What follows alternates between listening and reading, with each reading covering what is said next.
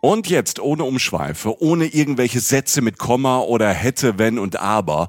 Wir haben neue Live-Termine und würden uns riesig freuen, euch zu treffen.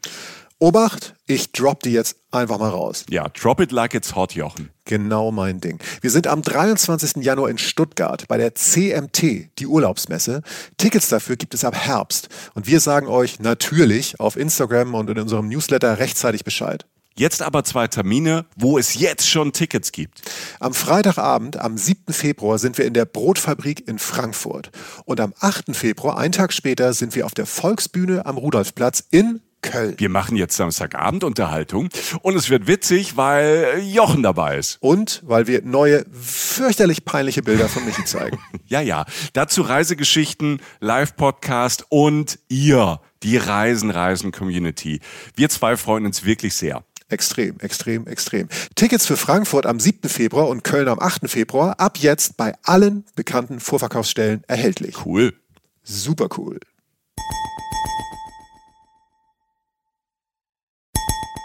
Reisen, Reisen. Der Podcast mit Jochen Schliemann und Michael Dietz. Herzlich willkommen zum äh, ersten Reisen, Reisen der Podcast mit äh, Jochen Schliemann, das bist du. Ja, und mit Michael Dietz, das bist du, das mein Gegenüber. Ich. Ja, mir geht nicht.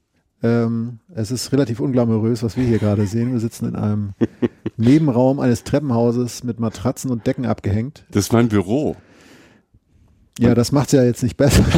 Also in meinem Büro ist halt noch so eine, so, ein, so eine Ecke, wo man sitzen kann. Abgehängt mit ähm, einer Zudecke.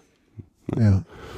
Und das gibt halt diesen unfassbaren Sound des äh, ersten Podcasts. Der ist relativ nah. Das Einzige, was uns an da draußen erinnern könnte und was vielleicht am ehesten an das erinnert, worüber wir heute sprechen, ist halt ein Bild, das hier hängt. Ein sehr altes Bild in einem goldenen Rahmen mit einem Haus drauf in einem Wald, eine Lichtung davor. Also lässt einer ahnen, wie schön die Welt eigentlich sein kann.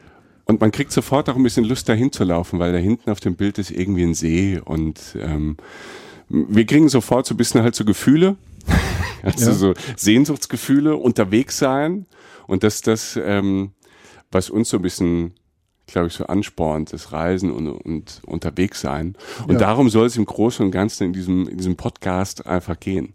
Also einmal feiern wir uns selbst ein bisschen, und zum anderen, zum anderen ist es vielleicht auch so, ist es auch so ein bisschen ähm, den Leuten so ein bisschen Arschtritt zu geben, ähm, zu reisen, auch äh, Mut zu haben, so raus in die Welt zu gehen, weil es gut für alle ist?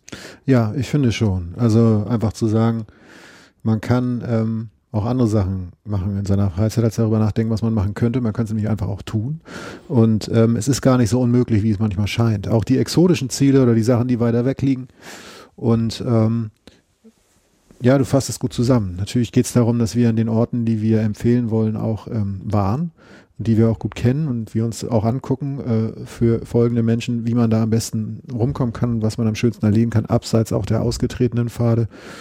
Aber vor allen Dingen auch einfach immer wieder ähm, Bock zu machen, sich zu bewegen und unterwegs zu sein. Mhm. Ich glaube, das ist es, oder? Mehr kann man ja eigentlich lernen, außer als wenn man unterwegs ist, finde ich jedenfalls. Ja, hier Open Road University ist ein bisschen abgetroschen, aber irg irgendwie stimmt. Also bei mir, bei mir ist es zum Beispiel so, ich bin unfassbar neugierig und ich bin einfach gern unterwegs. Also es muss gar, ich muss gar nicht äh, nach Australien fahren. Also manchmal ist es schon, keine Ahnung, es ist auch hier in Deutschland cool, ja. unterwegs zu sein. Es gibt halt immer wieder neue Sachen zu entdecken und manchmal braucht man aber halt äh, auch so jemanden, der so ein bisschen so die, die nah, so mit der Nase drauf presst was man noch so machen kann.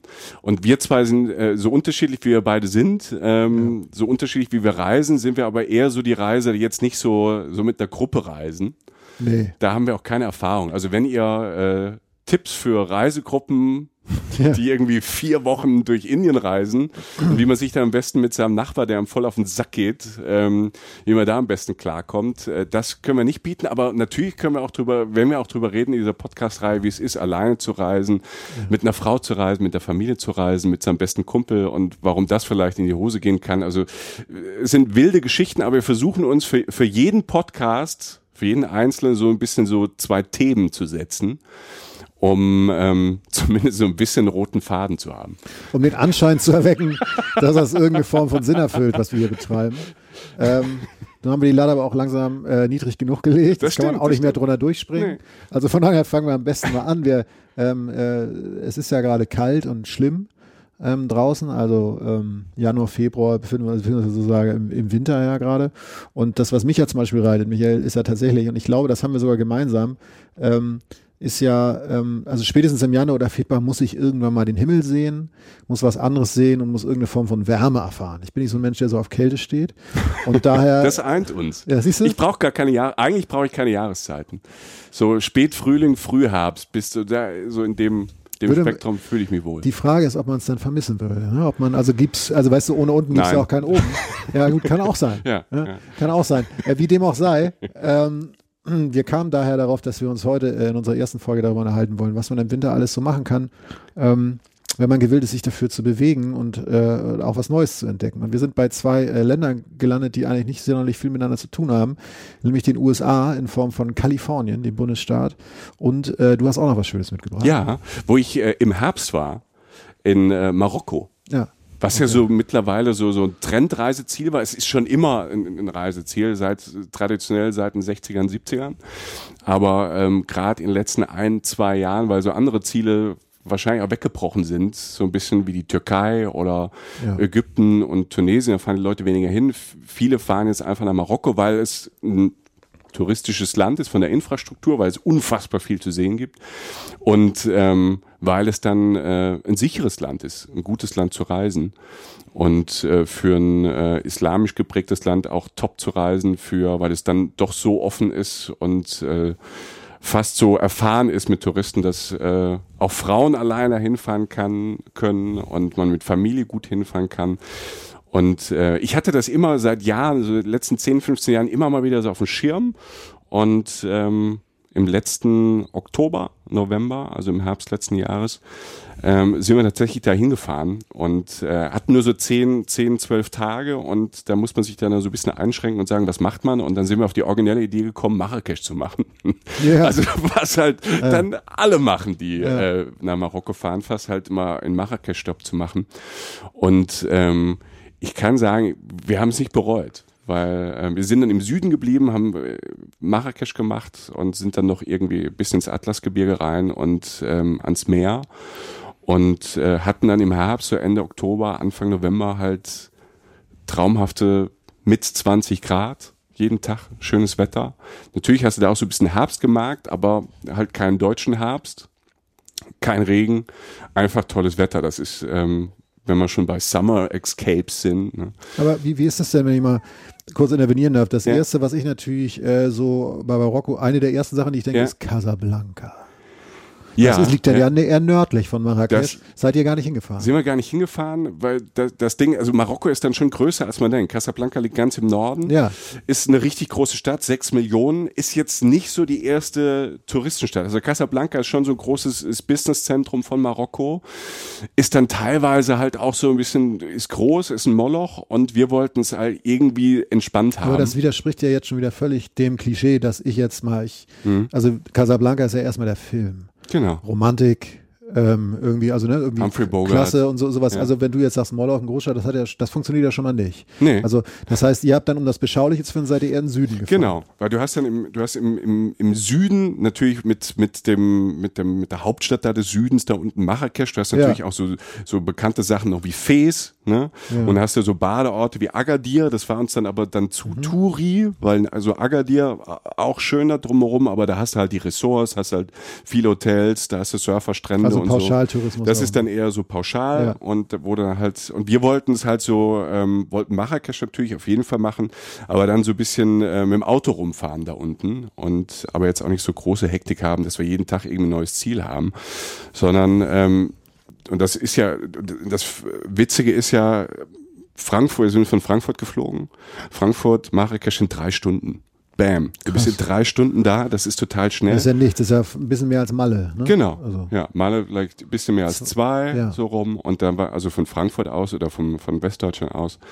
Und Marokko ist einfach drei Stunden, fliegst, fliegst da runter, kommst in Marrakesch an, total moderner, äh, toller Flughafen. Und äh, sind dann irgendwie mit dem Tax in die Stadt gefahren. Und, und ich, das hatte ich selten. Und ich war schon in anderen arabischen Ländern, Jordanien, Tunesien, ähm, in Palästina und alles. Aber ich hatte in Marokko und in Marrakesch tatsächlich so am Anfang so ein bisschen so tatsächlich Kulturschock. Und fand das ganz großartig. Du fliegst drei Stunden und es ist wirklich möglich, du fliegst drei Stunden aus Deutschland weg und bist komplett in einer, in einer anderen Welt. Und ähm, das klingt so klischeemäßig, aber das hast du tausend und eine Nacht. Es ist, es ist laut, es ist wirklich ähm, unfassbar viele Menschen, ein komplett anderes Verkehrssystem, ähm, ganz viele Eindrücke, Farben, Gerüche, ähm, Menschen, Menschenmassen, die sich von A nach B bewegen und du steckst da auf einmal so aus, keine Ahnung, aus, aus Köln, da so mittendrin. Ja, ja. Und ähm, es überwältigt einem.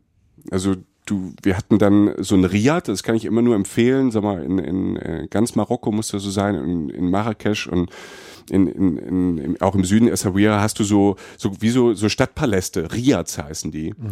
Ähm, das ist so wie ein Bed and Breakfast.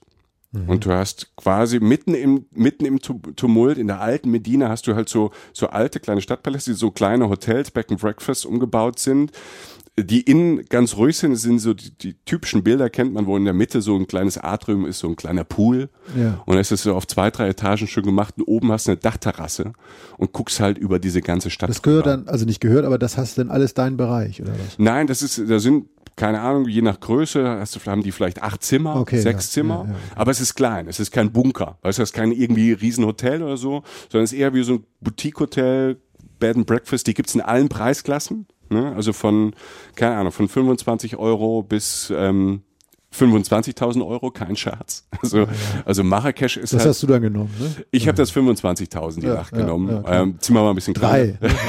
so mit Verbindungstür, klar.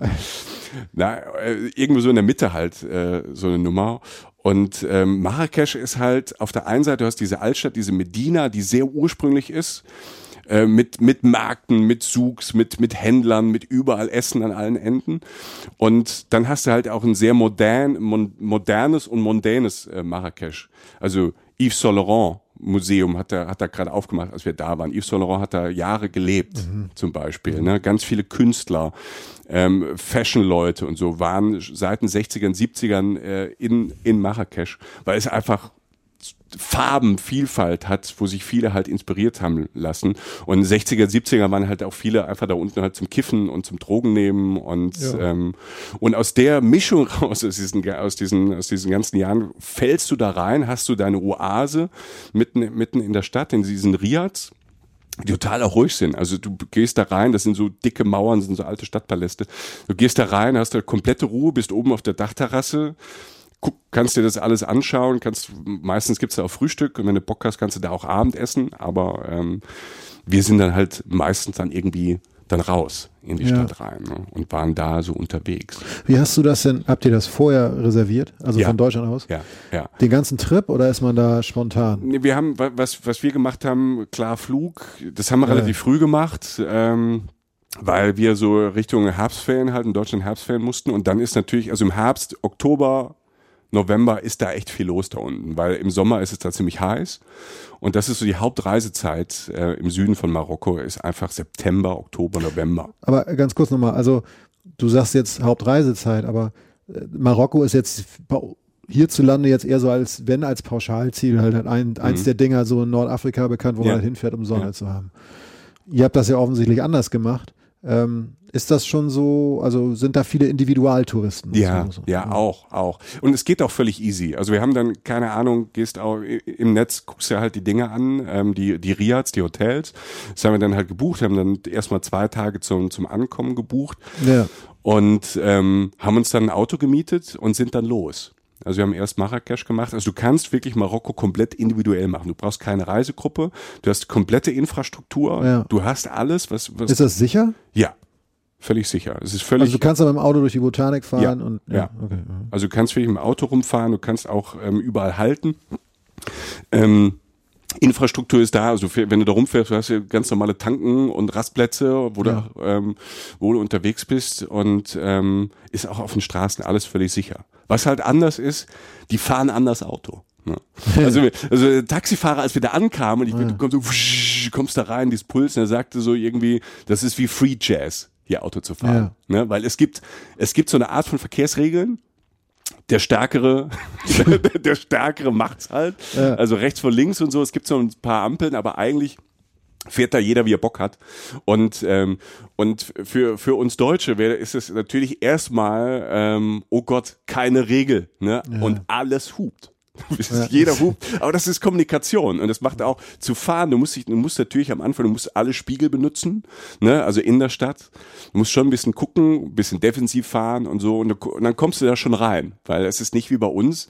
Und hier bei uns rastet ja so, wenn jemand dich anhupt, rastest du ja aus. Hier Halsschlagader Ja, und dann schreist du zurück, Mittelfinger oder was auch immer. Und, und da ist es halt Kommunikation. Also wenn der links dich hupt, höre ich nicht, wie er anrauscht und kann entweder entscheiden, mache ich Bremse oder bin ich Vollgas und sage, Alter, das ist mein Weg jetzt. Und, Und- wenn man dann mal sich touchiert, ist wahrscheinlich auch nicht so wichtig, ne? Oder? Hatte ich jetzt mit dem Mietwagen zum Glück nicht, ne? also keine Ahnung. Aber ja, da fahren halt, ähm, die, da fahren halt Kisten rum, da würdest du, die würdest du hier ins Museum stellen. Ja. Ne? Und ähm, da, das ist so ein bisschen französischer Style. Viele Kleinwagen, natürlich so viele Kratzer. Und da fahren natürlich auch die fetten, die fetten Benz und alles mögliche. Du hast natürlich dann auch Limos, die da rumfahren. Aber ich glaube, die Nummer mit Touchieren und so, alles halb so wild. Ja, ja, man wundert sich ja manchmal im Ausland. Ne? Also es gab auch schon Taxifahrten von, von Flughäfen, ey, da habe ich echt gedacht, es ist vorbei. Ne? Also so einfach so, wenn einfach dieses Auto, was dir entgegenkommt, einfach auch, weiß ich, gefühlt zwei Meter von dir weg ist, 80 km/h fährt, du auch. Und denkst, jetzt ist halt, das ist so der Moment eigentlich, so wo man dann nochmal alles so durchgeht, ne? Schulzeit, Kindheit Ja. und so. Der und es, Film einfach an dir vorbeiläuft. ja, genau, aber Ja. es funktioniert. Ne? Ja. Das ist dann auch so, so, das ist ja auch so, ich meine, will, der will das jetzt nicht glorifizieren, ne? Es, auch- es, es, es will jetzt nicht sagen, dass alles total ungefährlich ist, aber diese Chaos-Theorie geht dann ja meistens doch bizarrerweise auf. Ganz wenige, also ich hab, wir haben keine Unfälle gesehen. Ne? Also irgendwie geht's und ich habe das Gefühl und es ist anders halt. Es ist zwar, ne, es ist zwar so ein bisschen wir und du kapierst es erst nicht, aber ich glaube, die die gucken auch so ein bisschen für die anderen halt. Du guckst immer für den anderen mit. Und das passiert nicht nur auf, äh, wenn du im Auto sitzt, sondern auch, wenn du da durch die Medina läufst, in Marrakesch. Da, du hast, das sind ganz enge Gassen. Stell dir Gassen vor, die sind zwei Meter, zwei Meter fünfzig breit. Und da tummeln sich dann Märkte und Händler und alles mögliche. Die fahren da aber auch mit Mopeds durch. Und mit dem Pferdekarren und mit dem Eselskarren. Also, und, und die ganzen Leute laufen da durch. Die, ne, die ganz normalen Leute, die da leben, die Touris, alles läuft da durch. Und wenn du halt mal gerade so am Anfang, du bist so überwältigt und guckst links, rechts, so, es gibt so viel zu gucken, so spannende Farben, die Häuser sehen toll aus, alte Häuser in dieser Medina, überall geil, alles so geil gefliest und gekachelt, Farben, du bist halt so, du hast erstmal so, keine Ahnung, wie soll ich es nennen? Du- Es ist, es ist zu, eigentlich fast zu viel am Anfang. Ne? Das meine ich mit Kulturschock vorhin. Und dann vergisst du auch manchmal, dass da vielleicht ein Moped kommen könnte. Und bei, bei uns ist es so passiert, aber dann kam auf einmal so eine Hand aus dem Nichts und riss dich so auf die Seite. Also es passiert da nichts. Also wir haben in diesen, in diesen ganzen äh, fast zwei Wochen keinen Unfall auf der Straße gesehen. Ähm, es ist da nicht viel passiert in der Medina. Es ist, es ist ein anderer Style. Und, ähm, und die Leute, die fahren auch gut Auto. Also das, die die Manöver, die die da machen, ne, wo die Deutschen immer sagen, wir können so super Auto fahren, alles Mögliche, ähm, das ist eine ganz andere Art und Weise, weil es keine, in dem Sinn keine Regel gibt. Aber ich kann es trotzdem empfehlen. Marrakesch, Herausforderung, ne, so die Stadt, weil die so bustling ist. Aber wenn man dann rauskommt aus der Stadt mit dem Auto, dann ist es eigentlich relativ entspannt und äh, relativ easy, weil du kannst eh nicht so schnell fahren, du zuckelst da mit 80, 100 halt so ein bisschen äh, die Bundesstraßen da entlang, so ein bisschen autobahnmäßig ähm, und das ist dann wunderbar. Was ist der, ähm, naja, der Ort, den du am ehesten empfehlen würdest, wo du auch gedacht hast, jetzt, ähm, ich sag mal, was ist der Ort, wo du denkst, du bist am weitesten von zu Hause weg und das ist trotzdem schön? Also, also gibt es da irgendwie so ein absolutes Oberhighlight, wo du sagen würdest, Leute, wenn ihr noch ein Leben, ein Tag zu leben habt und ihr habt den in Marokko, fahrt da Ja. mal hin. So. Also noch, ich habe einen Ort in Marrakesch, ähm, ich für mich immer ein bisschen schwer auszusprechen, ne? Jemal El Fna, das ist der Platz der Geköpften in der alten Medina drin. Und das ist so ein großer Platz, wo seit zwei, 300 Jahren sind da jeden verdammten Abend marokkanische Bands, die da Musik machen. Schlangenbeschwörer. Klar, ist auch ein bisschen Touri, aber da sitzen auch Medizinmänner und die Marokkaner drumherum. Ich habe ein Ding habe ich gesehen, da sitzt so ein Medizinmann, so ein alter Typ, so ein alter Knochen, der hat so ein klein, so ein, so ein Reptil, so eine Echse da und zieht der Echse halt irgendwie mit einer Spritze so Blut raus. und sprüht es dann so in die Luft und alle so drumherum so, oh, ah, und erzählt irgendwie, ich habe es nicht verstanden, erzählt irgendwelche Märchen, hatte da Straußeneier und alles mögliche und wie in so einer großen Weintraube drumherum sind die Marokkaner, hören sich sie an. Ähm, diese Bands, dann sind, dann kannst du überall essen, überall sind so kleine Wagen und ähm, so Food Stalls, wo du halt einfach essen kannst, wo es dann Schneckensuppe gibt und ähm, und Hirn und Innereien und, und Orangensaft und Hexenblut. ja, genau.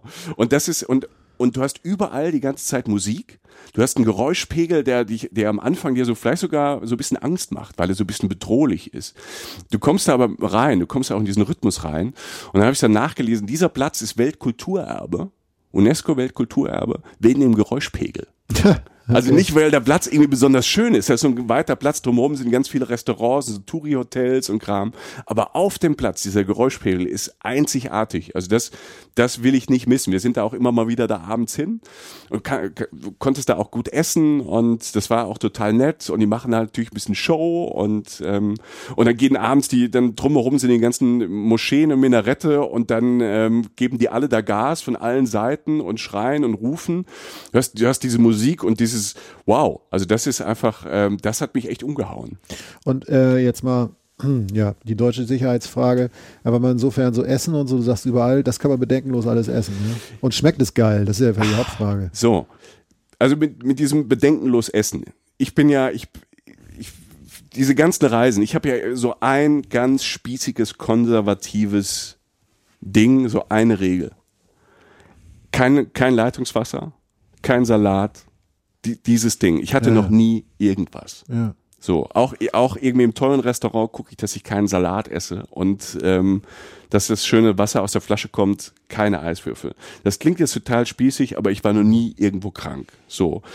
Ähm, in Marokko muss man dazu sagen, kann es immer wieder sein, dass du ein bisschen Bauchkrummeln hast und so. Und, und Durchfall ist einfach Nordafrika. Und ich glaube, dass es meistens irgendwie mit dem Wasser zusammenhängt, weil wir es einfach nicht vertragen.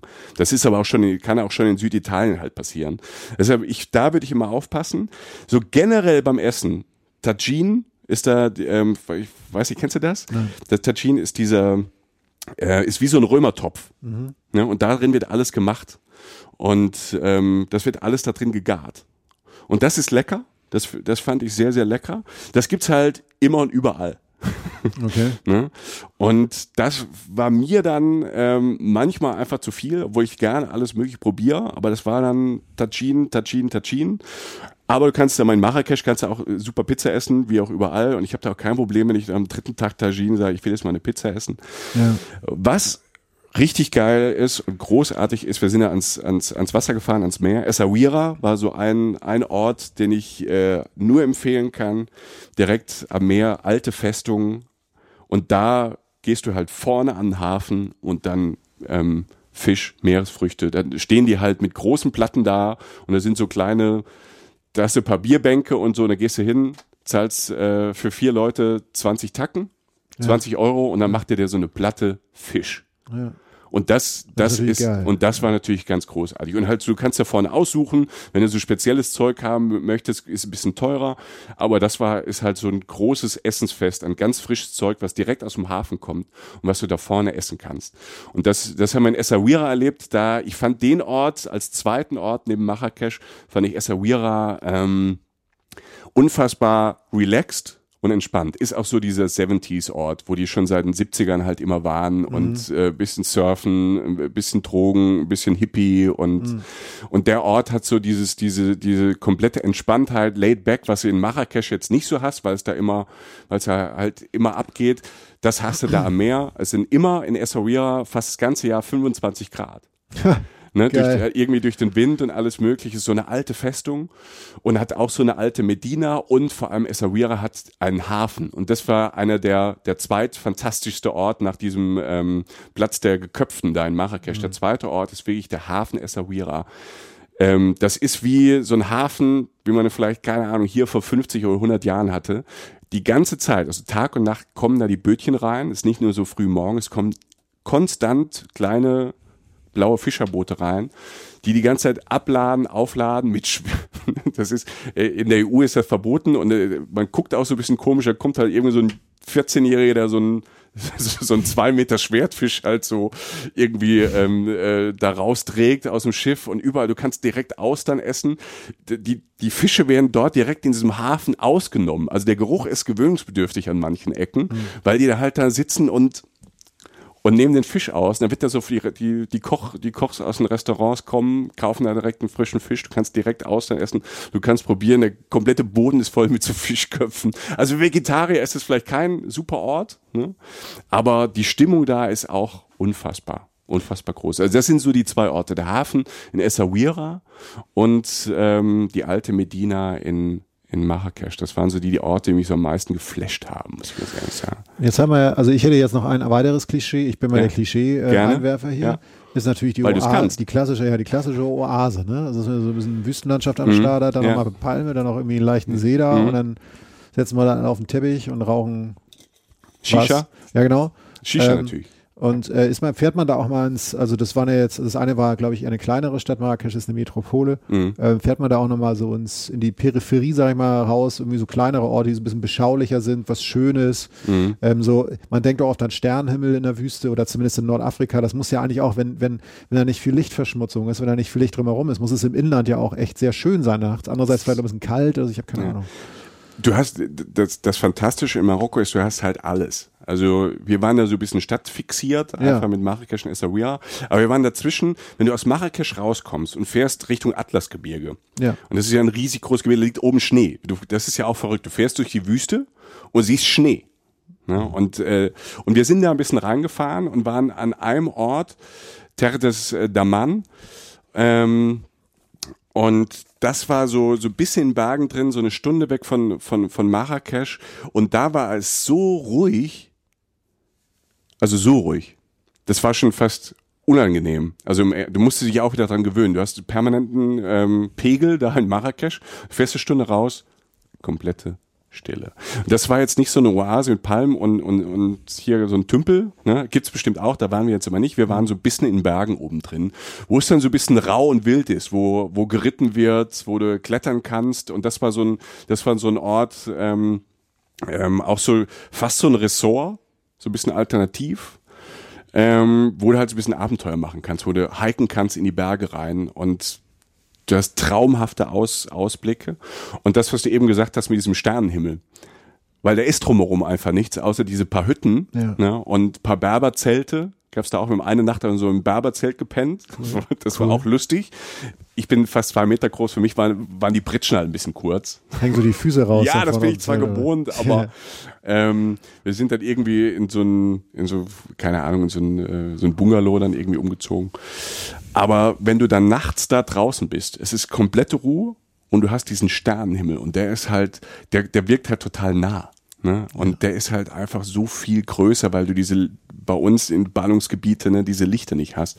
Und ich habe ich hab so, so ein, also, den krassesten habe ich mal in Namibia wirklich in der Wüste gesehen, weil das das, ähm, weil da wirklich gar nichts war, über, über 100 Kilometer in, in alle vier Richtungen, dann ist es noch extremer. Aber du hast da auch in Marokko oben in Bergen, einfach, du hast dann die Berge und hast diesen, ähm, diesen Sternenhimmel. Das, ist schön. Das ist schön. Und, das und die, diese, diese Abwechslung zwischen, ähm, in Marokko ist halt, ja. fand ich stark, dass du halt so eine mondäne Stadt hast also modern und alt und dann fährst du eine Stunde raus und bist wirklich draußen auf dem Land. Du kannst wandern gehen, du kannst reiten gehen, klettern gehen und ähm, ja, und, äh, und es ist total relaxed und entspannt. Ich habe ähm, Sternhimmel war tatsächlich, wo du sagst, es wirkt so nah. Ich habe das äh, in Bolivien in der Atacama-Wüste. Mm. Ähm, da war es auch so. Da bist du dann irgendwie, das war halt extrem. Deshalb habe ich auch gerade nach Kälte gefragt nachts, weil in der Wüste ja ne, Temperaturschwankungen sehr mm. hoch sind. Und äh, da waren wir dann auf über 3000 Meter, ich und ein Kollege. Und dann pennst du halt irgendwie bei, das, das war wirklich kalt. Ne? Das mhm. war so abends, da, da ging dann halt wirklich, also das war nicht schön. Ja. Ähm, und dann musst du natürlich, rollst dich in den Schlafsack ein, willst pennen, alles wird langsam angenehm. Was musst du? Du musst pissen. Und dann denkst raus. du, scheiße. Ne? Kurze Hosen, so, Unterhose wow, an. Genau, ja. Schön in der Unterbuchse dann ja. irgendwie bei minus, gefühlten minus 2000 Grad. Ne? Raus in so einem schäbigen Verschlag haben wir irgendwo in den Bergen gepennt. Und dann gehst du raus und pisst. Mhm und guckst irgendwann nach oben, weil du merkst, du kannst ja nirgendwo gegenpissen, weil ja nirgendwo was ist. Und dann denkst du, das kann nicht mhm. wahr sein. Was ist denn da oben bitte los? Ne? Mhm. Also also diese Abstufung auch. Also dass du halt nicht nur diesen, ne, in Deutschland, wenn du Glück hast, siehst du mal einen großen Wagen, dann Yeah. drehen alle schon durch. Ja. Geil, guck mal, der große Wagen so. Und, ähm, und da, also, der, also diese, diese Abstufung von, von Sternhelligkeit, also dass du halt eine Milchstraße oder sowas ähnliches erkennst, ich bin jetzt kein, ähm, ich kenne mich da jetzt nicht sonderlich gut aus, aber, aber du siehst einfach diese Facetten, die Größe der Sterne, wo welche gehäuft sind, wo nicht. Dann natürlich, das ist natürlich auch totaler Blödsinn, dass man sagt, man ist 3000 Meter hoch und ist näher dran an den Sternen, also das spielt dann in der Dimension wahrscheinlich auch keine Rolle, aber du hast das Gefühl, du guckst das genau an, so, ne? Mhm. Und ähm, das ist es halt einfach auch immer wert, rauszufahren, ähm, finde ich immer und, und eben ja, wenn man keine Lichtverschmutzung hat und das denkt man manchmal in Deutschland, wenn man im Harz ist oder so, guck mal, jetzt sieht man ein bisschen mehr, das stimmt auch, das soll Ja. das auch gar nicht entwerten, Aber es ist Pillepalle. aber so, so Pillepalle ein gegen wüsten Wüste. Sternhimmel, Ja. Alter, das ist Es- halt, das ist halt schon dicke Eier, äh, Es- dicke Hose. Ne? ja. Es, du kannst Eier sagen. Du Ja? kannst ruhig Eier sagen. Na gut. Ja. der, der Jochen hat seine Tourette-Medikamente nicht genommen, da kommt das ab und zu mal raus. ja, manchmal ist das so. Ja. Ähm, aber ich, finde- ich, ich finde halt das Ding, das hypnotisiert.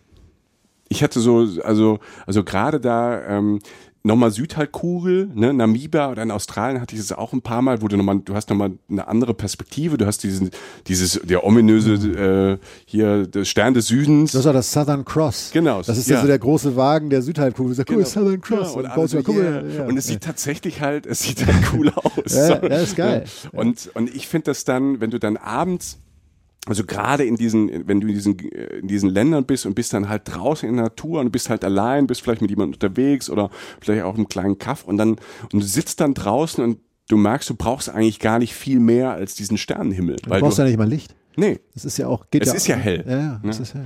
Und ähm, fand ich auch in der, in der Wüste krass, wenn du halt in der Wüste, hast du mal in der Wüste so einen krassen Supermond gehabt? Nee, ich hatte nur die Sterne, aber so ein Supermond noch nicht. Nee.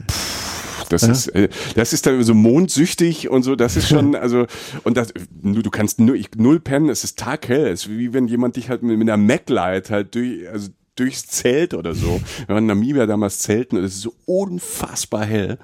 Und, ähm, aber halt so faszinierend, weil das sind halt dann so Bilder, die man, die, die kann man ja auch gar nicht irgendwie in einer Doku zeigen oder auf, auf, auf Instagram sehen. Das, Das du, ist, musst es, ja. du musst das halt erleben. Das Geile ist halt, du kannst es nicht fotografieren. Nee. Das macht er natürlich wahnsinnig, weil ich bin natürlich dann auch, um in Bolivien zu bleiben, natürlich Ja. mit meinem schönen Unterhosenlook bei minus 8000 Grad, stand ich da dann so und habe dann so lange wie möglich ausgehalten, um mir das anzugucken. Und dann dachte ich so, ne, geil, jetzt mache ich ein Bild. Ne? Rein. Inzwischen, glaube ich, alle Gliedmaßen, alle längeren Gliedmaßen schon abgefroren, bin jetzt so also aus, auf meinem Rumpf da so rausgekrochen und habe dann irgendwie die Kamera genommen und hingelegt und Langauslöser und das sah so scheiße Keine aus. Ne? Chance. Jedes Bild sah grottoid aus. Du kannst es einfach nicht einfangen, was eigentlich schön ist. Und es ist gut. Ja. Also ich, ich mache ja auch gern Bilder und Instagram und ich finde das ja auch dann, keine Ahnung, Bilder aussuchen, Filter drüberlegen, da wird's ja immer noch cooler. Ja. Aber es gibt ja einfach Dinge, die, die können, die, die, die kommen zurecht da nicht rüber. Genau. Das hat die Natur, glaube ich, auch schon geregelt. Dass Ja. wir, wir, wir können nicht alles fotografieren. Und ich glaube halt dann, äh, auch wenn ich viel fotografiere, es gibt einfach so Szenen, die, die bleiben, die bleiben dir dann so eingebrannt, so Bilder bleiben dir so eingebrannt im Hirn. Die sind dann auch so wertvoll dann irgendwie. Ähm, ja, da ersetzt kein, ersetzt kein Bild. Und so, so ein bisschen, um auf Marokko dann zu kommen, das hast du natürlich, wenn du dann in Marokko, da waren wir jetzt nicht, aber da kannst du natürlich auch viel Wüsten, Wüste machen, Wüstencamps. Man kann auch, man muss ja nicht alles, wir haben ja alles dann so ähm, auf eigene Faust gemacht. Mit dem Auto sind da rumgefahren, vorher immer im Netz ein bisschen natürlich geguckt, hast auch überall Du, guck, du guckst dann in Marokko selbst erst. Die Route war nicht völlig klar. So ein Also bisschen schon. Also wir hatten so die zwei Punkte und zwischen, zwischendrin auch wieder zurück nach Marrakesch kommen. Da haben wir überlegt, wie viele Tage bleiben wir. Wir, wir haben es so gemacht, dass wir am Anfang so die ersten zwei Punkte sicher hatten und sind dann halt so, so los. Das mache ich eigentlich meistens Okay. auch bei größeren Reisen, dass ich so den, die ersten ein, zwei Orte Ja. so klar und dann, dass man die Chance hat, sich ein bisschen treiben zu lassen. Aber ich mache mir vorher, mir macht es auch Spaß, Reisen zu planen, halt mal zu gucken, Ja. was kann man machen, was, was passiert. Und ähm, ich schreibe mir dann auch so ein paar Punkte raus, auf dem Reiseführer oder im Netz mal irgendwie ein paar Marker, wo ich sage, okay, das wäre cool. Aber ich finde es immer, ich finde die Mischung daraus, sich so mal so ein bisschen safe am Anfang zu sein, gerade wenn es ein Land ist, äh, was man vielleicht nicht so gut kennt und ein bisschen weit weg ist, Kultur anders ist. Und dann aber sich auch mal den Raum zu lassen, mal, mal laufen zu lassen. Und ähm, das kann man in kleinen Schritten, auch über die Jahre habe ich das auch einfach so gelernt und dann auch ähm, genossen, halt zu sagen, okay, ich habe einen Safe Haven, wenn ich da ankomme, wenn ich aus dem Flieger komme, wenn ich 20 Stunden unterwegs war, will ich irgendwie wissen, wo mein Bett ist und dann nicht noch suchen. Ja. Habe ich auch ein, zwei Mal nicht gemacht und das war immer Horror. Wenn du irgendwie kommst total übermüdet, nicht, konntest irgendwie nicht pennen, 20 Stunden unterwegs, weil der Flug nach Asien günstig war, ja. aber mit dreimal umsteigen und ja. äh, keine Ahnung, zweimal über Thailand schon mal drüber fliegen ja, und um dann wieder umzukehren, weil es halt 100 Euro billiger war. über Schweden, Vladivostok, Bombay und weiß nicht, Alcatraz, Alter. Sowas, ja. und dann ja, 38 Stunden genau. aussteigen genau. und dann in irgendeiner ranzigen Kaschemme dann irgendwie noch für 2,30 Euro genau. Und, und, und dann die halt irgendwas holen. Nein, Nein, und dann, ja, und, ja, ja. dann, dann kommst du halt irgendwo an und es ist irgendwie eine Uhrzeit, die du halt nicht verpackt kriegst wegen Jetlag und so. Und da bin ich immer schon mittlerweile so ganz froh, wenn ich weiß, okay, ich komme da und da am Flughafen an, da weiß ich, ich kann mit, mit einer Tax oder mit, mit einem Zug irgendwo hinfahren und kann erstmal duschen und ähm, klarkommen. Ich finde die Mischung bei Reisen eigentlich ganz schön zu sagen, okay, ich habe ein paar feste Punkte, so, so einen Rahmen, aber habe dazwischen auch immer noch Spielraum. Mhm. Weil du halt, wenn, ich finde halt, wenn du unterwegs bist, du kriegst dann mal ein anderes Gefühl für ein fremdes Land. Ne? Ja. Also auch in Marokko. Ähm, ich wusste, ich wusste vorher auch von mit ein paar Leuten gequatscht, es ist easy da und es ist schön da, aber du hast natürlich, ich finde, und das ist auch richtig so, dass man ein bisschen Respekt hat vor so einem Land und zu gucken, wie es, was es mit einem macht. Weil es gibt ja einfach Länder, habe ich so gemerkt, über die ganzen Jahre, die liegen einem, auch wenn die völlig abstrus sind und vielleicht ganz anders ticken, aber die liegen einem mehr als Länder, die einem eigentlich so kulturell nahe sein müssten, aber man kommt da irgendwie nicht so klar. Und ich finde das halt mal zu erfahren und das spürt man, finde ich, nur vor Ort. Ja, ja, also du, das ist total richtig. Also man, ähm, es ist immer gut, ein bisschen Freiraum zu lassen, um den Rhythmus des Landes auch erstmal zu verstehen. Mhm. Ne? Also so, weiß ich, Stichwort Indien so, da eine ernsthaft ähm, Teil der Reiseruder auszuarbeiten, ist halt, das ist halt Wahnsinn. Ne? Also da bist, also es ist gar nicht wertend gemeint, aber der Rhythmus dieses Landes ist, du steigst halt in eine Bahn, wenn da einer hinkommt und irgendwann mhm. bist du halt da. So, ne? Aber ja. dann kannst du jetzt nicht sagen, hol mich am 23.12. um 19.12 Uhr da ab. Vergiss es, Alter. Wenn du Glück hast, bist du zu um die Zeit losgefahren. so, ne? ähm, nee, das stimmt. Nee, also das heißt aber, okay, also das heißt, ähm, Marokko kann man, kann man durchaus, ähm, je nachdem, wie man will, von mir aus ein bisschen Teil vorreservieren, ähm, aber zum Teil aber auch einfach dann spontan handeln. Ja? Kann man, also man kann es auch komplett spontan machen. Ja, das ist doch gut. Ja, weil ja. die Infrastruktur ist, du hast äh, super auch so ein Bahnsystem, die haben super Züge, ähm, Taxi, Minibus, ist alles Was? gut, Transport ist nicht teuer. Ne? Also Marokko ist ein günstiges Land. Also man kann, man kann es an, auf, auf, einem, auf einem guten Niveau Budget machen. Du kannst natürlich auch alles, all dein Geld ähm, dort ausgeben, wenn du möchtest. Also in Marrakesch, wie gesagt, es war kein Chance. Es gibt da Hotels, ähm, Riads, die kosten halt 20.000 Euro die Nacht. Weil halt da auch, da, da fährt halt auch Brad Pitt und Angelina Jolie und so Leute fahren da halt auch in Urlaub.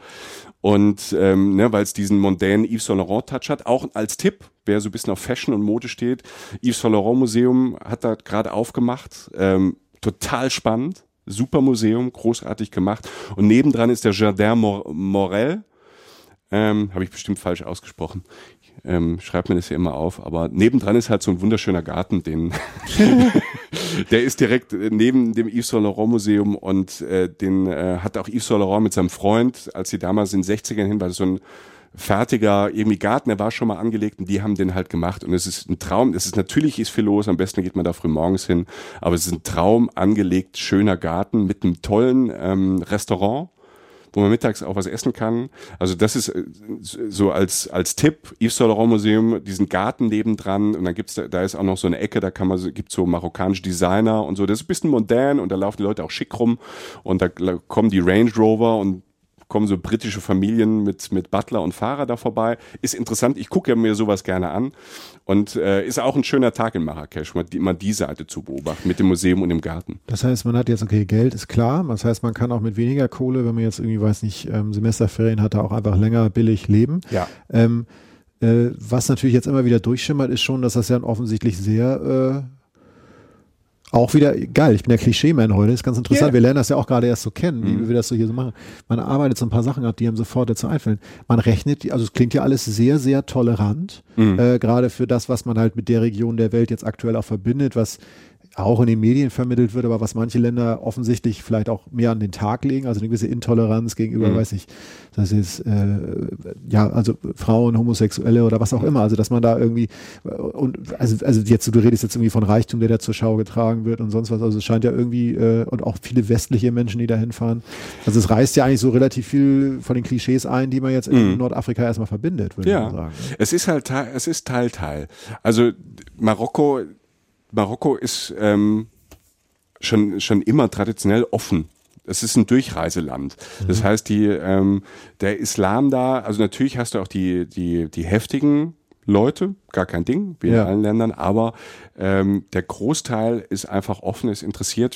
Für, für Marokko ist, ist, ähm, ist Handel, ist äh, Kaufen, Verkaufen eine Tradition. Und die sind unfassbar gastfreundlich. Mhm. Ähm, das war sehr, sehr nett, wenn du irgendwo Hilfe gebraucht hast oder so. Auch so eine Nummer, was, was man aus anderen Ländern kennt, so Abzockernummern. Null. Aha. Hatte, also ich habe es nicht erfahren. Ja. Ne? Also das war auch so klar, die, wenn du da durchgehst, durch die Souks und durch die Märkte, die bieten an, gar kein Ding. Aber wenn du, ähm, wenn du dich, wenn du freundlich mit dem Lächeln sagst, Schukran, ne, danke, nein, danke, irgendwie, bist freundlich, war das, war das easy. Also es, da gibt es auch andere Geschichten, das, ne? aber ich glaube, wenn du ähm, wenn du so offen und freundlich denen begegnest, ähm, das ist halt wie in vielen Ländern halt auch der Spiegel, wenn du da durchläufst, bist ein bisschen, ne, du bist zu Gast da. Ich finde, wenn man Gast ist, muss man so ein bisschen Demut halt zeigen ähm, und Freundlichkeiten. Wir kamen da wunderbar überall durch. Und es ist ein super Land für Frauen zu reisen, um, um ein arabisches mhm. Land zu Frauen zu reisen. Klar, gibt's das auch halt, wenn, wenn Frauen da allein sind, dass Männer gucken. Das passiert ja in Deutschland, aber in, äh, in Kölner Innenstadt halt auch, ne? dass ja. mal irgendwie geguckt wird.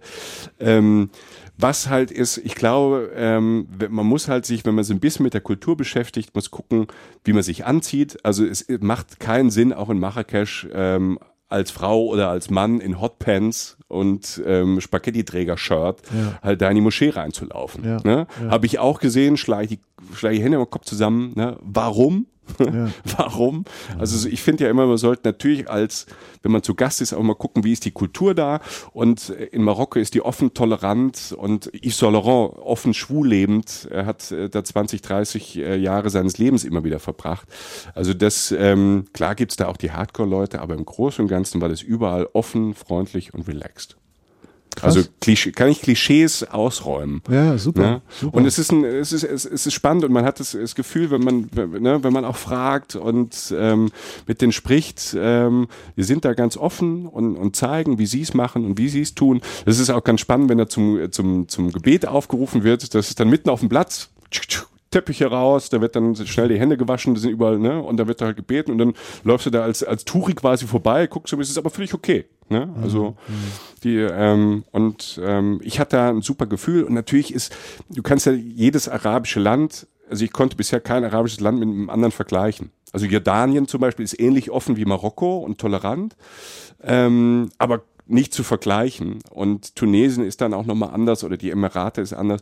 Und ich glaube, durch diesen, diesen, auch diesen Berber-Einfluss in, in Marokko, der halt da ist, der auch so, so ein bisschen, so, so, so nett weltoffen, so ein bisschen daherkommt, so ein bisschen mystisch, was die ja auch haben. Und das macht ja auch die Farben und, und, und da, ähm, also, kann ganz leicht im Herzen sagen, ist, ähm, da kann man, kann man hinfahren, muss man keine Angst haben, wenn man sich ein bisschen vorher damit beschäftigt.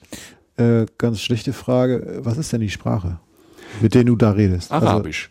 Also, ja, du sprichst Arabisch, ja? ja klar. Nein, du kommst mit Französisch und Englisch super durch. Okay, alles klar. Ne? Okay. Also das, ähm, du kommst da, also natürlich ähm, Französisch, wenn du Französisch kannst, wenn du Französisch kannst, top da.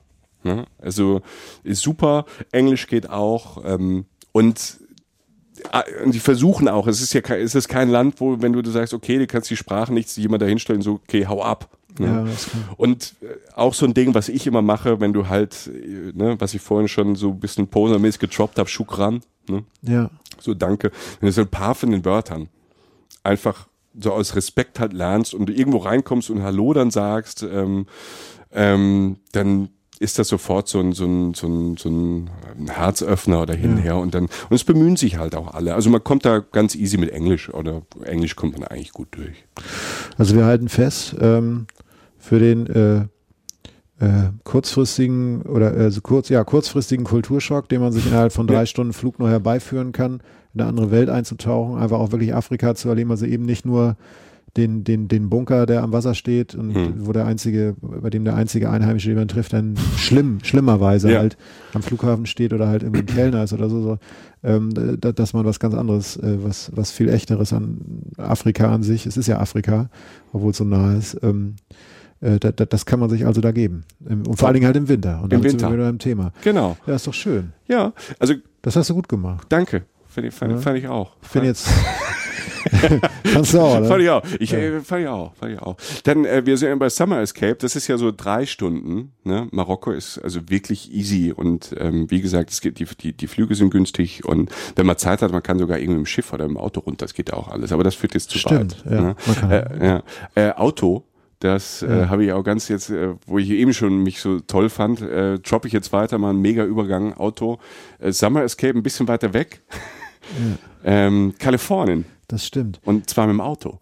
Wie lange fliegt man darüber nach Kalifornien? Zehn Stunden. Zehn Stunden schon. Also sieben mehr als nach Marokko. Mhm. Ist das schon dann direkt so Frankfurt, Los Angeles oder wie ist der? Oder Fran Ja, San das wäre dann, das wäre dann Direktflug, ja. Mhm. Ähm, klar, man kann auch umsteigen, das überlebt man dann auch. Ähm, Flüge sind ja heutzutage zum Glück nicht so teuer, ne? Mhm. also fast unvernünftig billig, eigentlich, wenn man sich das weltweit mal anschaut. Zumindest außerhalb von Ferien. Ja, genau. Ja, Ja, ja. Und ich hatte jetzt vorhin einfach zum Beispiel nochmal geguckt, so wenn man jetzt spontan nächste Woche irgendwie nach LA fliegen will, Mhm. kennt man ja die Situation, dass man denkt, Klar. ach komm, nächste Woche, Ist jetzt Februar. mein immer, Gott, ich da muss war mal doch was. Ja. Ne? Ähm, nee, also das kostet, selbst wenn man jetzt für nächste Woche guckt, kostet das 600, 700 Euro hin und zurück. Mhm. Also so, das ist gut. Das ist ja. eigentlich okay, wenn man sich Mhm. überlegt, eine Richtung 300 Euro, also verdammt mal mit dem Taxi, das wird ein bisschen teurer. ähm, von daher ist es, ist es, kostet es Geld, aber es ist jetzt nicht total unmenschlich. Das Schöne Mhm. ist, ähm, wenn man nach Kalifornien fliegt, ist eigentlich egal, wohin man hinfliegt. Also man kann ja nach ähm, San Francisco fliegen, Mhm. nach Los Angeles, ähm, man kann auch nach Las Vegas fliegen, was jetzt geografisch nicht Kalifornien ist, ist schon wieder der Mhm. Bundesstaat Nevada. Aber jeder, der ähm, eine gewisse Zeit in Kalifornien verbringt und da rumfährt, wird an Las Vegas nicht vorbeikommen wollen, Ja. ähm, um sich das zumindest mal anzusehen. und äh, das heißt, du kannst immer nach drei Flughäfen gucken, zu denen du hinfliegst. Und Mhm. du kannst dann natürlich, ja, also da, da, das macht schon mal einen Unterschied. Du nimmst aber den billigsten Flug. Manchmal hat so Air Berlin Flüge irgendwie für, also so Direktflüge, die wirklich viel zu billig sind. Mal gibt es irgendwas Billiges nach San Francisco und so weiter. Das Nicht heißt, mehr mit Air Berlin. Ach ja, stimmt, das gibt's Die, ja, ja, die, die, die waren zu billig. Das war witzig, weil ich, das Witzige ist, ich habe gerade schon wieder Scheiße, äh, macht man jetzt hier gerade Schleichwerbung, aber das geht ja gar nicht, weil der, der Laden ist ja dicht. Wir können ja Air Berlin so viel sagen, wie wir Ja. wollen. Also Air Berlin unbedingt buchen, ja. Ist eine geile Airline. Ja, total Ja. fett. Haben auch die geilsten Flüge nach. Kalifornien. Mhm. Nein, also egal, wo man hinfliegt, ähm, äh, man hat drei Orte zur Auswahl. Das ist schon mal gut. Und äh, Automieten da geht auch, hatte ich jetzt vorhin mal geguckt, so 500 Euro für 300, Eu- für, für drei Wochen. Oh, das ist, das, das ist aber günstig. Das ist nicht so viel Nee. Geld. Man Aber ist es dann so ein, so ein, ist das so ein kleiner Reißbrenner oder ist es ein vernünftiges Auto? Ja, nee, es ist, äh, ich sage ja immer, wenn, ähm, wenn man nach Kalifornien fliegt und da jetzt nicht campen will oder mit dem Camper rumfahren Mhm. will, nimm das kleinste Auto. Okay. Weil ähm, das bisher ist es noch nie nach hinten losgegangen bei mir. Das kleinste Auto in Amerika ist hier halt ein mittelgroßes Auto. Ne? Ja, das sind andere Verhältnisse, die ja. haben einfach die ganze, das ganze Land ist auf Autos ausgelegt. Das ist natürlich auch alles, die haben ja alle keine Geschichte da. Das heißt, die Städte sind manchmal so alt, wie Autos halt sind. Sprich, alles ist für Autos gebaut. Mhm. Und die Straßen sind auch breit. Und überall gibt es Parkplätze und die haben auch kein Nahverkehrssystem außer in San Francisco. Ähm, das heißt, alles ist für Autos ausgelegt und man hat auch dementsprechend viel Platz. Ich finde, das reicht. Wenn man jetzt klar, wenn man Autonerd ist und sich gerne auch mal eine Flamme auf den Spoiler klebt, irgendwie am Wochenende, gibt's ja alles, ist alles Ja. cool. So habe so ich jetzt, Ford, Ford Mustang-mäßig dann, so Cabrio Ja, so- und dann die Route Number One so. genau, so kann man alles, also das kann man auch alles, das kann man alles tun. Ähm, muss man aber nicht. Ähm, und wenn man ein Auto halt als Gebrauchsgegenstand sieht und vor allem jetzt sagen wir mal, du fährst zu zweit und hast hinten eine Rückbank, auf die kannst du alles raufwerfen. Also wenn du halt praktisch fertig bist mit dreieinhalb Kilo Chips aus dem Walmart, irgendwie, dann wirfst du den Kram halt nach hinten. Du wirst, darfst dich niemals umdrehen, also diese Rückbank angucken. Aber ähm, so normal, das kleinste Auto reicht meistens aus. Ähm, drei Orte, an die man fliegen kann, kann ein Auto nehmen und dann geht's los. Ich sage, die perfekte Reisezeit, also die perfekte Reiselänge für Kalifornien ist drei Wochen. Mhm. Ähm, Zwei geht auch, drei, aber wir gehen jetzt einfach mal von drei aus und da kann man unfassbar viel sehen. Und ähm, ich, ich finde, dass ähm, ähm, allein schon jetzt die ganz, die ganz grundlegenden Sachen an den USA und vor allen Dingen auch Kalifornien sind ja eigentlich schon äh, bestechend. Das sind einmal die Städte, also ich meine San Francisco, da muss man, also Ja, da, da ja. muss man da sollte man mal hin, wenn man es schafft. Ne? Irgendwie, das ist einfach eine ganz, ganz tolle Stadt. Ähm, europäischer als LA zum Beispiel, also als, als äh, Los Angeles. Es ist eine äh, kulturell sehr hochwertige Stadt. Ähm, LA an sich ist, äh, naja, also ich meine, LA ist was ganz Besonderes. Also es ist eine ganz seltsame Stadt. Ähm, es gibt natürlich Downtown LA, Downtown LA mit ein paar Hochhäusern oder so. Wobei ich da gelesen habe, sorry, um da reinzukretschen, dass das jetzt so kommt. Also Downtown LA war ja immer so ein No-Go-Area Ja. und ähm, weil die so abgefuckt hat, wieder so runter war, ähm, blüht das so ein bisschen auf in manchen Ecken damit, so mit Galerien und Cafés und Restaurants und so ein bisschen Alternative.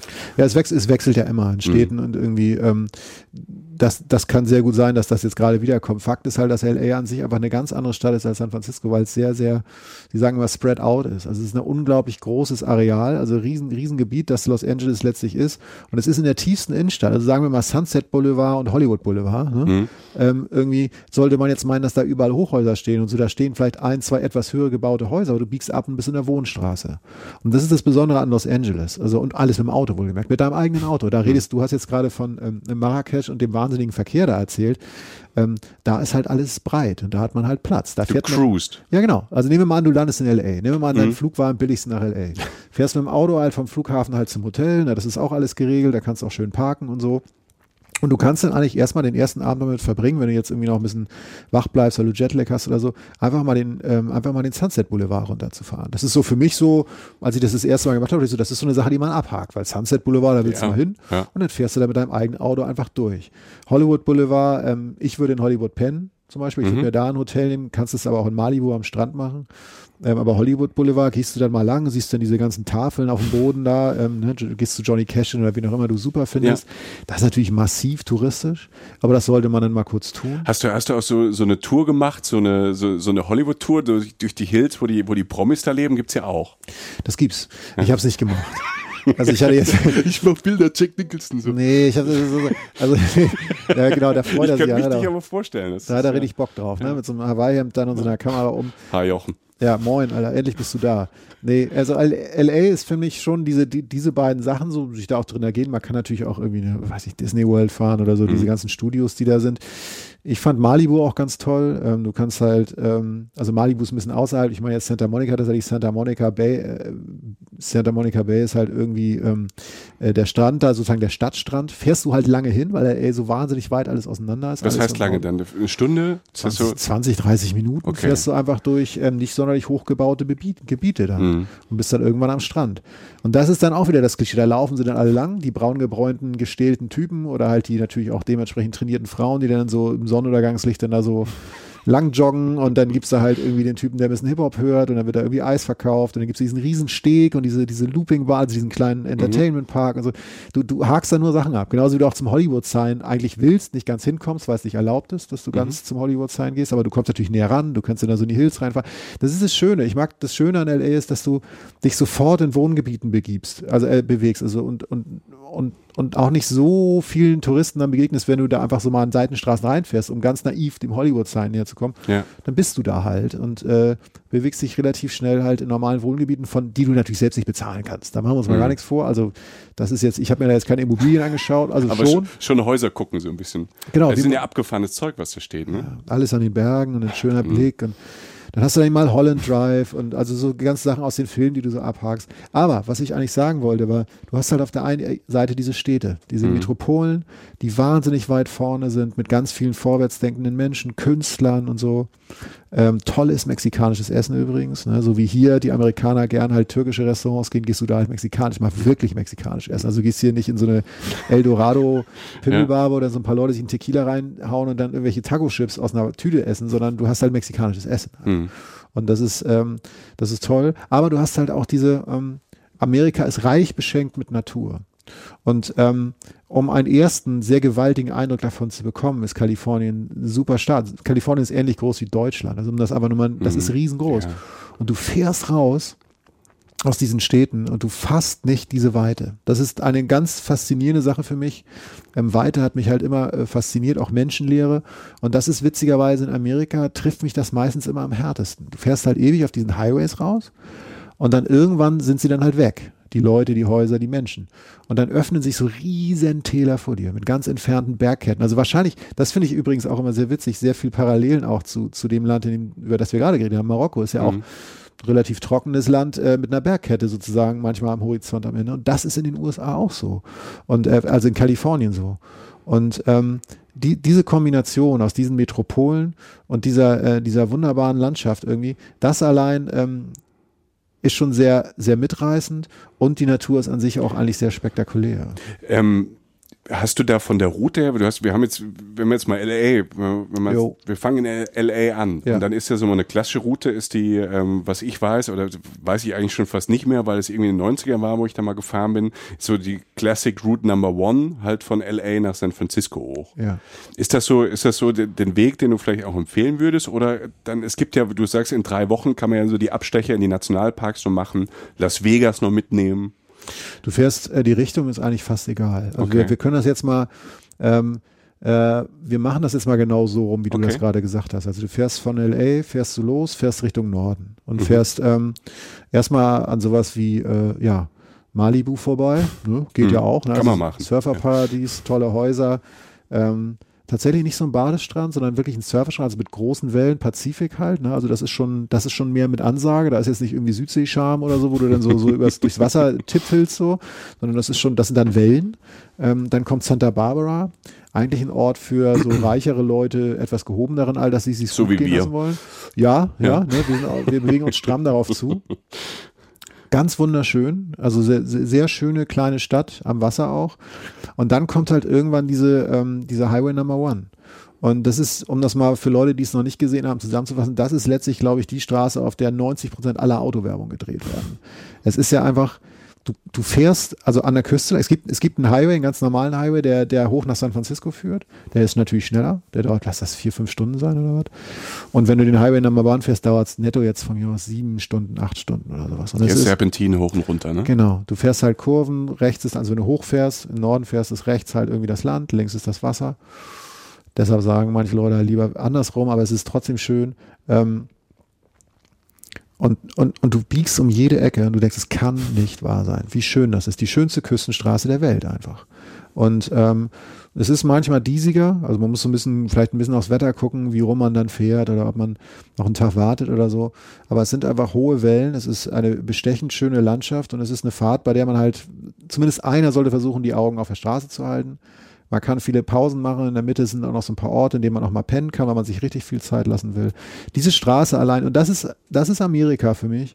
Diese Straße allein ist das Erlebnis. Das heißt, der Weg in Amerika, gerade wenn du so einen drei Wochen Kalifornien Roadtrip machst, ist diese Fahrerei kein Problem, finde ich. Weil für mich ist, gehört zur Amerika-Erfahrung Autofahren. Das mhm. ist so, es ist ein mhm. Autofahrerland. Ähm, und Radio hören, Musik hören, es gibt ja unendlich viele Sender da oder man nimmt einfach Mucke mit und einfach tolle Straßen natürlich, ne, Autofahren. Machst du dir, machst du dir eigentlich mit, du bist ja so ein Musikmensch, machst du dir für so, wenn du weißt, ich fahre diese Strecke, machst du dir da, machst du dir eine Compilation, machst du dir eine Liste oder ein ich, Tape? Ja, man macht sich ja ein Tape, Alter. Ja, ich hab, Vinyl, Alter. so vorne, ja. gab's ja einen 50er mit, mit Plattenspieler vorne drin ja. bei den Ami, Ami-Karren. Ja, das ist denn die kleinste Variante bei den Mietstationen, ist da Vinylplayer nicht mit drin, also der Plattenspieler Aber ein nicht. Tape. Ja, meistens hast du irgendwie ein Kabel. Ja. Nee, klar, man hat auch Mucke, die man da hören kann. Witzigerweise, es ist ja auch immer interessant, was für Musik man im Urlaub dann hört. Mhm. Und da, für mich ist da Amerika für mich halt Weite und Landschaft und Natur vor allen Dingen bedeutet. In den Städten höre ich dann eher so mal Radio ähm, hörst du halt, äh, was hab ich, wie heißt der? Richard Hawley heißt so ein Typ. Das ist so ein Engländer, der halt eine wahnsinnig tiefe Stimme hat und ganz flächige, sieben, achtminütige Songs macht und mit einem riesen Klangraum. Mhm. Sprich Weite. Also mhm. hätte er praktisch vor einer Bergkette einspielen können. Du hörst viel Folkmusik, finde ich. Ähm, in den Städten hörst du dann vielleicht eher Hip-Hop, weil mhm. es sich einfach, einfach besser dazu passt. Ja, also Musik hören und Autofahren in Amerika spielt einfach eine Rolle. Und diese Tour ist halt die, das ist eine der Straßen, die man fahren muss in seinem Leben, gerade wenn man gerne Auto fährt oder wenn man einfach Landschaft sieht. Das, die, die, diese Strecke endet dann irgendwann beim Ort, der heißt Santa Cruz. Und da, da sind wir halt beim Punkt. Du hast immer nur Orte, weil die irgendwie so klingeln. sofort Bilder los Ja. oder hast irgendeine, ja. hast du skatende, kiffende junge Leute und du kommst an und siehst skatende, kiffende Leute. Ne? Und das ist, ähm, das ist natürlich eine Kleinstadt, da gibt es auch noch ganz andere Sachen, aber sehr viele junge Leute und es riecht tatsächlich relativ oft nach Gras. Schöner Pier, ähm, kannst da super pennen. Also du könntest zum Beispiel in Santa Barbara pennen, bevor du auf die Route fährst, danach dann da pennen ähm, in, in Santa Cruz und danach kommt San Francisco. San Francisco ist witzigerweise die einzige Stadt, obwohl Las Vegas vielleicht noch in einer ganz, ganz anderen Art und Weise, aber Las San, San Francisco ist einer der Orte, wo du vielleicht ein, zwei Tage dein Auto stehen lässt. Weil San Francisco einer der wenigen Städte in den USA ist, die Die Nahverkehrssysteme. haben ja auch nicht nur diese, diese, diese Bahn, diese äh, Ja, bekannte, Cable sondern die haben äh, wie, Die Cable, Cable Cable Car. Cars, genau. Ja. Ja. Namen. Äh, die nicht nur die Cable Cars, die haben aber sonst auch Busse. Ne? Also die haben ja schon so ein bisschen Nahverkehrssystem. Genau, in LA ist das eher so eine Touri-Attraktion. Da gibt's Mhm. dann so zwei U-Bahn-Linien, da finden, finden sie auch richtig geil. Die fahren aber auch alle irgendwie einmal hoch und runter und das Mhm. finden sie dann gut. Ähm, in San Francisco spielt das eine Rolle, so wie bei uns in den, in den Städten, so wie es in New York City auch ist oder so. Chicago, glaube ich, auch. Ja. Ähm, aber in San Francisco lässt du die Karre stehen und dann hast du da halt, weiß nicht, das ist auch wieder so ein Ding. San Francisco ist so eine Stadt, die du wahrscheinlich angewöhnst wie, wie Marokko, du würdest dich einfach treiben lassen. Weil da, du kannst da an jeder Ecke natürlich toll essen, du kannst dich, du setzt dich einfach hin und guckst dir die Leute an und das ist ja vorne. Wenn, wenn du, wenn es Städte gibt auf der Welt, die für vorne stehen, dann ist es halt sowas wie San Francisco oder LA. Junge Leute, die, die frisch und anders denken, die Ideen haben für Cafés, für Essen, für Technik, die, die wir einfach noch nicht haben. Oder du machst halt sowas wie Alcatraz. Einfach Mhm. diese, diese Gefängnisinsel in der Mitte. Machen viele Menschen, ist trotzdem super. Kriegst einen Mhm. Audioguide, läufst da durch, kriegst dann so, so eine Hörspielartig dann irgendwie erklärt, wie die ganzen Szenen ist und so ein, was mir hängen geblieben ist, war so ein Gefangenentumult ähm, in, der, in der Kantine vom, vom Gefängnis, wird sehr, sehr äh, griffig dargestellt. Ähm, sowas. Du fährst zur Golden Gate Bridge. Das ist schon wieder so ein Ding, ne? Ja, abhaken, so, abhaken. Stimmt, ja. ja. Aber ich finde ja, ich finde es ja auch gar nicht so schlimm. Es gibt ja Orte, wo du einfach Sehenswürdigkeiten hast, wo du sagst, okay, will ich dann auch sehen? Ich will die dann spüren oder ich, ne, auch so Golden Gate Bridge, tausendmal gesehen, irgendwie schön Ikea-Poster, jeder zweite hat es irgendwie im Keller noch hängen. Ähm, aber wenn man da ist, will man es auch fühlen oder mal. Und ich finde gerade so, so, so Kalifornien oder was du jetzt LA sagst oder San Francisco, wo Sehenswürdigkeiten sind manchmal so ein bisschen haben so Bad Vibe oder irgendwie sind so ein bisschen Ja. schlecht belegt. Aber Ja. Sehenswürdigkeiten sind ja manchmal auch ganz gute Anker für so eine Stadt. Ja, und sie haben ja meistens sogar einen Grund, dass es eine Sehenswürdigkeit, dass sie eine Sehenswürdigkeit sind, weil sie einfach auch toll sind. Und so ein Bauwerk wie die Golden Gate Bridge ist schon wahnsinnig, weil man auch einfach viel damit verbindet. Und das ist natürlich hängt das damit zusammen, dass wir alle von Amerika auch geprägt sind. Gerade jetzt die Generation, also wir sind jetzt ja beide so irgendwie um die 40. Mhm. Ähm, ähm, auch die ganzen Serien, die wir früher geguckt haben und so, so viele Serien, die in San Francisco spielen. Und allein da im Vorspann ist so ganz oft die Golden Gate Bridge drin oder so. Ganz banal. Irgendwie, ähm, äh, der, wie heißt der George Lucas von Star Wars, ne? Der hat, der, der hat ja auch seine Roots in San Francisco. Ich habe Freunde in San Francisco, die haben so ganz riesige Star Wars-Figuren schon lange vor dem Überhype gehabt, weil das einfach für sie ein Held ist. Der Mann hat halt wahnsinnig viel Fantasie gehabt und hat halt entgegen vieler äh, vieler Ratschläge und auch viele Ablehnungen, die er erfahren hat, hat er halt einfach weitergemacht und ist ja auch für die Künstler, zumindest die, nicht die Künstler, jetzt kenne ich die alle Künstler, aber so ein paar kenne ich von da, ist er einfach auch ein großer Held. Also ähm, ja, es gibt, es gibt eine Sache übrigens, die mir einfällt, die zum Beispiel, das ist wieder so ein amerikanisches Ding. Du fährst von Alcatraz mit dem Boot, also Alcatraz ist eine Insel, ähm, und du fährst dann zurück von dieser Gefängnisinsel zum Festland. Und was denn viele da machen, gehen, sie gehen zu Fisherman's Wharf, nennen sie das dann. Ne? Das ist dann Mhm. so, naja, also eigentlich so eine Art Amüs so Amüsiermeile. Amüsiermeile am Hafen Ja. und suggeriert auch immer die ganze Zeit so ein bisschen so, so ein bisschen so Geschichte. Also halt so irgendwie so, dass es irgendwie so was Historisches ist, was man sich nochmal angucken sollte oder so. Amerika hat ja eigentlich nicht viel Geschichte. Ne? Also du hast jetzt gerade von Marokko geredet oder halt auch hier in Europa, Amerika ist halt, da gibt es halt nicht viele Sachen, die älter sind als 100 Jahre oder so. Ne? Das heißt, du, das ist zum Beispiel so ein Ort, die Fisherman's Wharf, den Nachmittag hätte ich mir jetzt schenken können, weil da sind halt Geschäf Geschäfte, da kannst du den Eis kaufen, das ist okay, aber es hat jetzt keinen kulturellen Wert und das hat mich jetzt nicht angekickt, weil es einfach letztlich so eine nachgebaute, so eine nachgebaute äh, Hafenmeile ist. Ne? Also du hast dann gerade zum Beispiel von einem von dem Hafen erzählt in, in Marokko oder so, das hat natürlich viel mehr geschichtlichen Wert und ist viel natürlicher gewachsen. So Geschichte, finde ich, ist Amerika jetzt nicht so, nicht so der, die erste Adresse. Was, wo drin ist das halt, ist es halt irgendwie aktuelle Kultur und halt diese Landschaft, was uns dazu bringt, was du, was passiert, wenn du aus San Francisco rausfährst. Und das ist halt, äh, du fährst zum Beispiel in Yosemite Park. Schon wieder so ein Begriff. Ich glaube, wenn es einen Nationalpark gibt, der auf relativ kleinem Terrain alles abhakt, was man mit Nationalpark verbindet, also Berge, Wasserfälle, Flüsse, Grün, ähm, dann ist das Yosemite. Und ähm, das war mir zum Beispiel nicht so bewusst, bevor ich das erste Mal nach Kalifornien. Ich habe das hauptsächlich mit den Städten verbunden. Aber du kommst da rein, da musst du auch immer so einen Tag vorher was reservieren oder so. Um Ähm, da zu pennen dann. um da zu pennen, Ja. musst du aber nicht. Du kannst da zum einen zelten. Das Mhm. kannst du, das kannst du tatsächlich auch. Würde ich mich auch vorher mal informieren, ob noch was frei ist oder halt was reservieren. Du kannst aber auch einfach durchfahren. Also ich bin zum Beispiel einmal bin ich, habe ich ähm, gepennt an einem Ort sozusagen vor Yosemite, bin dann einen Tag durch Yosemite durch und habe dann ein, einen Tag da draußen gepennt, also außerhalb des Parks wieder. Was auch wieder interessant ist, weil du dann halt in kleinen, ähm, in kleinen Ortschaften in Kalifornien halt einfach schläfst. Was finde ich ein Roadtrip und damit sind wir auch beim Wort auch wieder auszeichnet. Und das ist das Schöne ähm, äh, an diesen kleinen Orten. Und gerade wenn du jetzt zum Beispiel im Januar oder Februar dahin fährst, da ist es jetzt nicht brüllend heiß oder so, beim besten Willen. Wie viel Grad ist da jetzt? Ist so um die, um die 20 Grad dann wahrscheinlich auch. Ne? Äh, San Francisco nicht, nee. Also da ist es schon San Francisco ist kühl dann. Ja, also LA ist ja so, ist, ist perfektes Wetter, auch darum wohnen die da ja auch alle, die ganzen Reichen, weil da wirklich dann auch mal 20 Grad im Winter sind. Keine oder so. Jahreszeit. Wahnsinn. Yeah, super. Ja, also wirklich, äh, also so, ein- so ein Wettergewinner. San Francisco ist kühler. Äh, Yosemite wird natürlich dann auch mal kühler, kann auch mal irgendwie verschneit sein auf den Pässen oder so, muss man sich vorher informieren. Aber es ist natürlich leerer dadurch. Und du pennst dann halt, wenn du, du musst vorher nichts reservieren in den Orten, die nicht so groß sind, nicht so wichtig sind. Also nicht, nicht so auf so der Landkarte erscheinen oder so. Und da haben wir wirklich in bizarrsten Orten natürlich diese klassischen USA-Orte halt gepennt. So kleine Ortschaften, ein Restaurant, äh, Rips Mhm. gibt's dann da irgendwie, ein paar Burger und so, aber will man ja auch. Ist ja Amerika. Gehört auch dazu, zu dem Trip, ne? Finde ich schon. Ja. Ähm, amerikanisches Essen, ich weiß nicht. Also ich find's toll.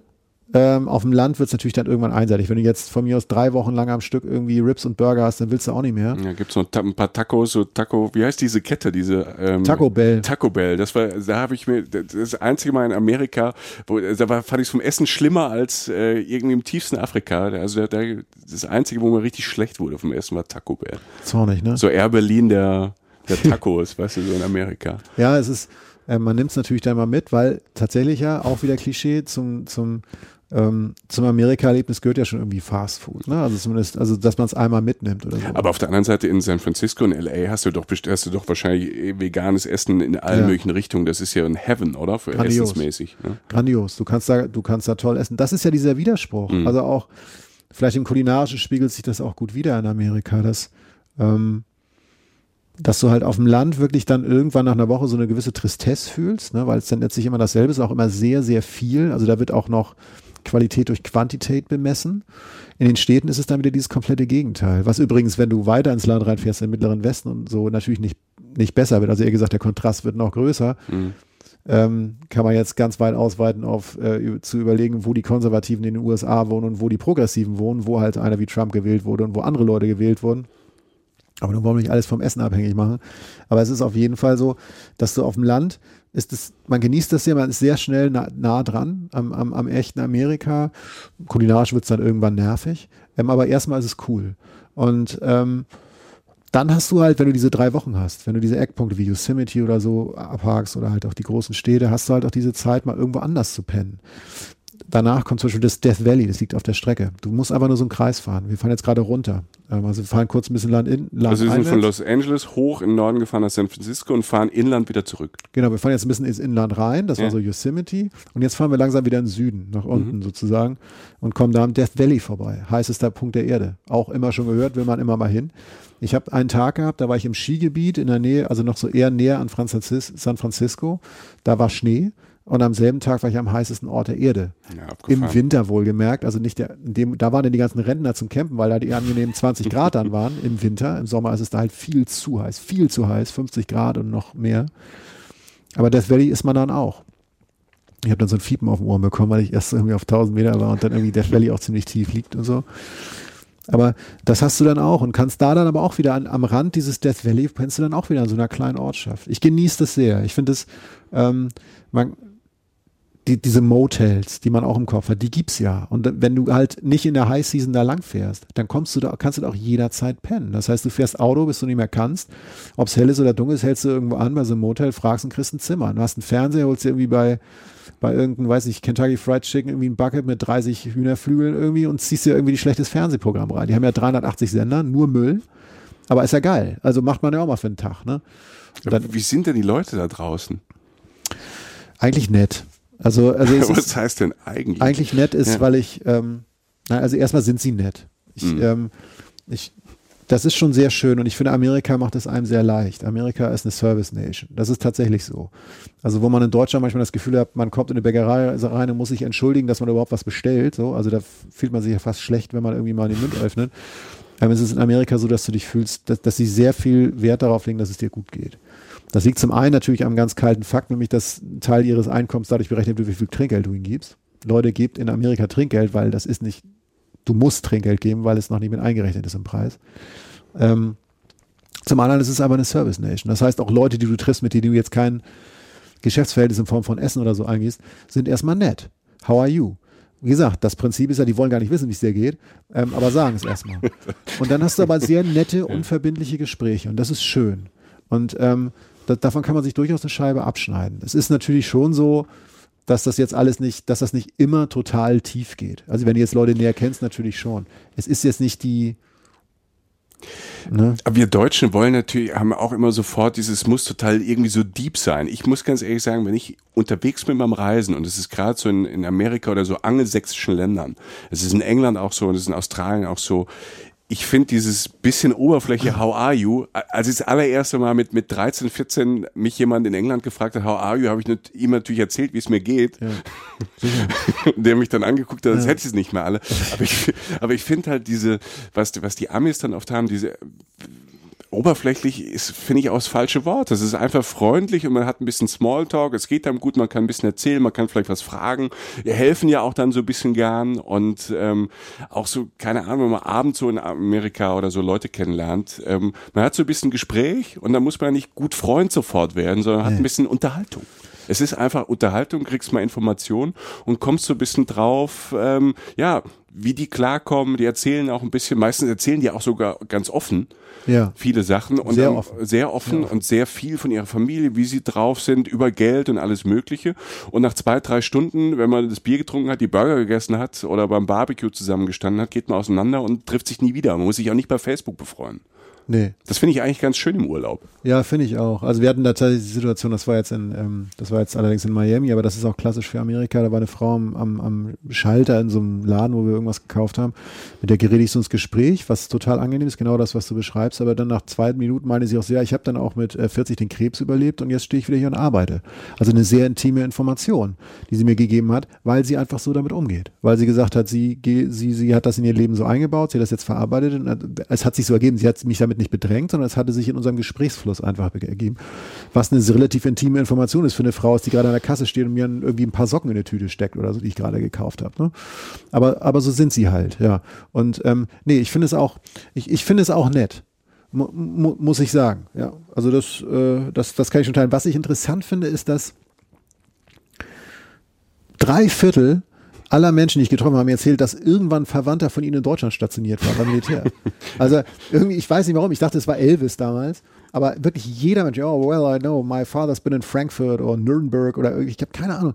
Alter, wie viele Menschen von denen waren jemals auf Militärstützpunkt in Deutschland? Also das halbe Land muss eigentlich mal hier gewesen sein. Ähm, aber ist natürlich, ein, ist natürlich dann ein Gesprächsthema. Und dann werden mhm. natürlich auch ein paar Klischees abgearbeitet und so. Ja gut, die gibt's halt wirklich, ne? diese Klischees über Deutschland bei den Amis. Ja, also ja. einfach, äh, weil sie halt, weil sie halt zwei, drei Bits wissen, ähm, äh, von Führer bis, zu, bis zur Mauer und, und, und Krieg und was auch immer. Merkel. Und die, und die, Haus Merkel. Ja, ganz gut. ganz ne? gut, morgen also, kommt ja. sie. Ja, morgen kommt sie. Ja. ja. Also das ist natürlich auch, fand ich beim allerersten Mal, als ich in Amerika war, auch so ein bisschen befremdlich, muss ich ganz ehrlich sagen. Aber die leben halt dann, oder viele von denen, sag mal, an Küsten ist so ein bisschen anders, was du jetzt sagst, San Francisco, die sind natürlich ja. ein bisschen weiter, und New York, Chicago, so, aber in der Mitte drin ist es halt so, die leben halt dann in, in, in ihrer Bubble, ne, um, ja. um das hässliche Wort mal zu sagen, und die brauchen ja auch nicht so viel. Es, es, ist in, in, in, es gibt kein Auslandsmagazin ne, in, im Fernsehen, die kriegen halt einfach nicht mit. Nee, müssen sie auch nicht, genau, genauso wie du sagtest. Das interessiert die dann vielleicht auch nicht mhm. groß. Das ist nicht gelernt, also dass man sich da, das kriegen die in der Schule auch nicht mit, dass man sich für das andere vielleicht auch interessiert oder da halt irgendwie Informationen kriegt. Nee. Und dann wird das halt kurz abgearbeitet und dann ist auch gut. Aber ähm, ja, wie gesagt, es, es, für sowas ist es halt in Ordnung. Und Roadtrip besteht ja auch daraus, dass man immer weiterfährt. Mhm. Und ähm, Das ist ja auch schön. Man kommt dann eine relativ ähm, lange Strecke so, ähm, die so über Land führt irgendwie, die aber auch schön ist. Also so wie gesagt, wenn man auf Weite steht. Autofahren wird selten langweilig, obwohl man groß was zurücklegt, also an Strecken. Also jetzt zumindest in dem Streckenteil nach dem Death Valley, so Richtung Las Vegas schon so langsam. Mhm. Dauert ein bisschen länger, Autofahren macht Spaß. Las Vegas an sich ist ja der, ist ja eigentlich für mich eine der größten Katastrophen, die die Menschheit jemals gebaut hat, aber auch eine geile. Ich hatte so viel Spaß. Es ist so absurd. Also ich meine, es liegt ja wirklich, ne, du hast es dann ja auch gesehen, du, du fährst einfach durch die Wüste und auf einmal kommt dieser, dieser Koloss von Stromverbrauch. Ist ja eine ökologische Katastrophe. das ist wirklich, es ist widerlich. Es ist wirklich, das kann man nicht verantworten, Mhm. was da jeden Tag an Elektrizität verbraucht wird, an Wasser, Springbrunnen, alles wird entzündet. Irgendwie, es ist, es ist total absurd. Es ist immer alles an. Ja, ja. 24 Stunden, es ist immer irgendwie alles an und im- offen. Im, äh, im lebensfeindlichsten Raum, also in der Ja. Wüste, wo einfach nicht, da ist weder Energie noch Wasser. Da Also gibt es klar, kein Tropfen Wasser eigentlich. die haben da, wie heißt der Hoover Dam? Ist Mhm, das, der ne? Hoover Dam, der große, der große Staudamm. Dadurch gewinnen sie natürlich Energie und dann auch Wasser. Aber eigentlich nicht zu verantworten. So. Mhm. Also wenn man äh, Amerikas äh, ignorante ökologische Seite sehen will, dann muss man da einfach nur mal kurz hinfahren. Man kann nicht leugnen, es ist nicht meine Lieblingsstadt, aber man kann nicht leugnen, dass sie einen gewissen Reiz hat und dass man da hin muss. Also es ist ein Kalifornien-Trip, drei Wochen lässt es locker zu, dass man an diese Ostgrenze Kaliforniens fährt, die, also kurz über die Grenze nach Nevada, also in Nevada schon ist Las Vegas. Deshalb ist da ja auch Spielen erlaubt, weil in Nevada halt Spielen legal ist. Ich finde, Las Vegas ist in jeder Hinsicht so komisch, weil Las Vegas war auf meinen USA-Trips immer der Ort oder die Stadt zumindest, also die Stadt in Las Vegas, ähm, äh, die Stadt in den USA, die die billigsten Zimmer hatte. Mhm. Ähm, weil ich dann in der Low Season war und nicht am Wochenende. Am Wochenende fahren da ja auch viele Junggesellenabschiede hin oder halt irgendwie, also junge Leute zum Saufen, zum Feiern und auch andere Leute, die diese Wochenendtrips machen. Unter der Woche habe ich da Zimmer gekriegt, ne? Ähm, wie hieß das nochmal? Ähm, Tus Tuscany Inn oder Tuscany Inn. Also du stellst dein Auto da ab und kannst von da aus zum Strip laufen, also dieser Meile, wo alle hinwollen, wo alles leuchtet, wo man spielt, raucht und säuft. Und in diesem Hotel hatte ich ein Zimmer, das war viel zu groß. Also es war einfach nicht angemessen von der Größe her, weil die natürlich, weil es in der Wüste ist, haben alle Platz. Ne? Und äh, es war relativ billig, weil es halt so viele Hotels gibt. Es waren, lass es 50 Dollar gewesen sein. Es war absurd wenig. Du stellst die Karre ab, gehst in dieses Zimmer, gehst einmal rum, ist eine halbe Stunde um, bis du einmal an jeder Ecke warst, gehst dann raus, gehst zu diesem Strip hin, also gehst du fünf bis zehn Minuten zu Fuß und dann, was machst du, nimmst einen Huni und verzockst den. So, das muss man muss ja spielen in Las Vegas. Man fängt natürlich an zu rauchen, wenn man es nicht sowieso schon tut, weil man halt rauchen kann. Das ist ja in Amerika auch schon ein Ereignis.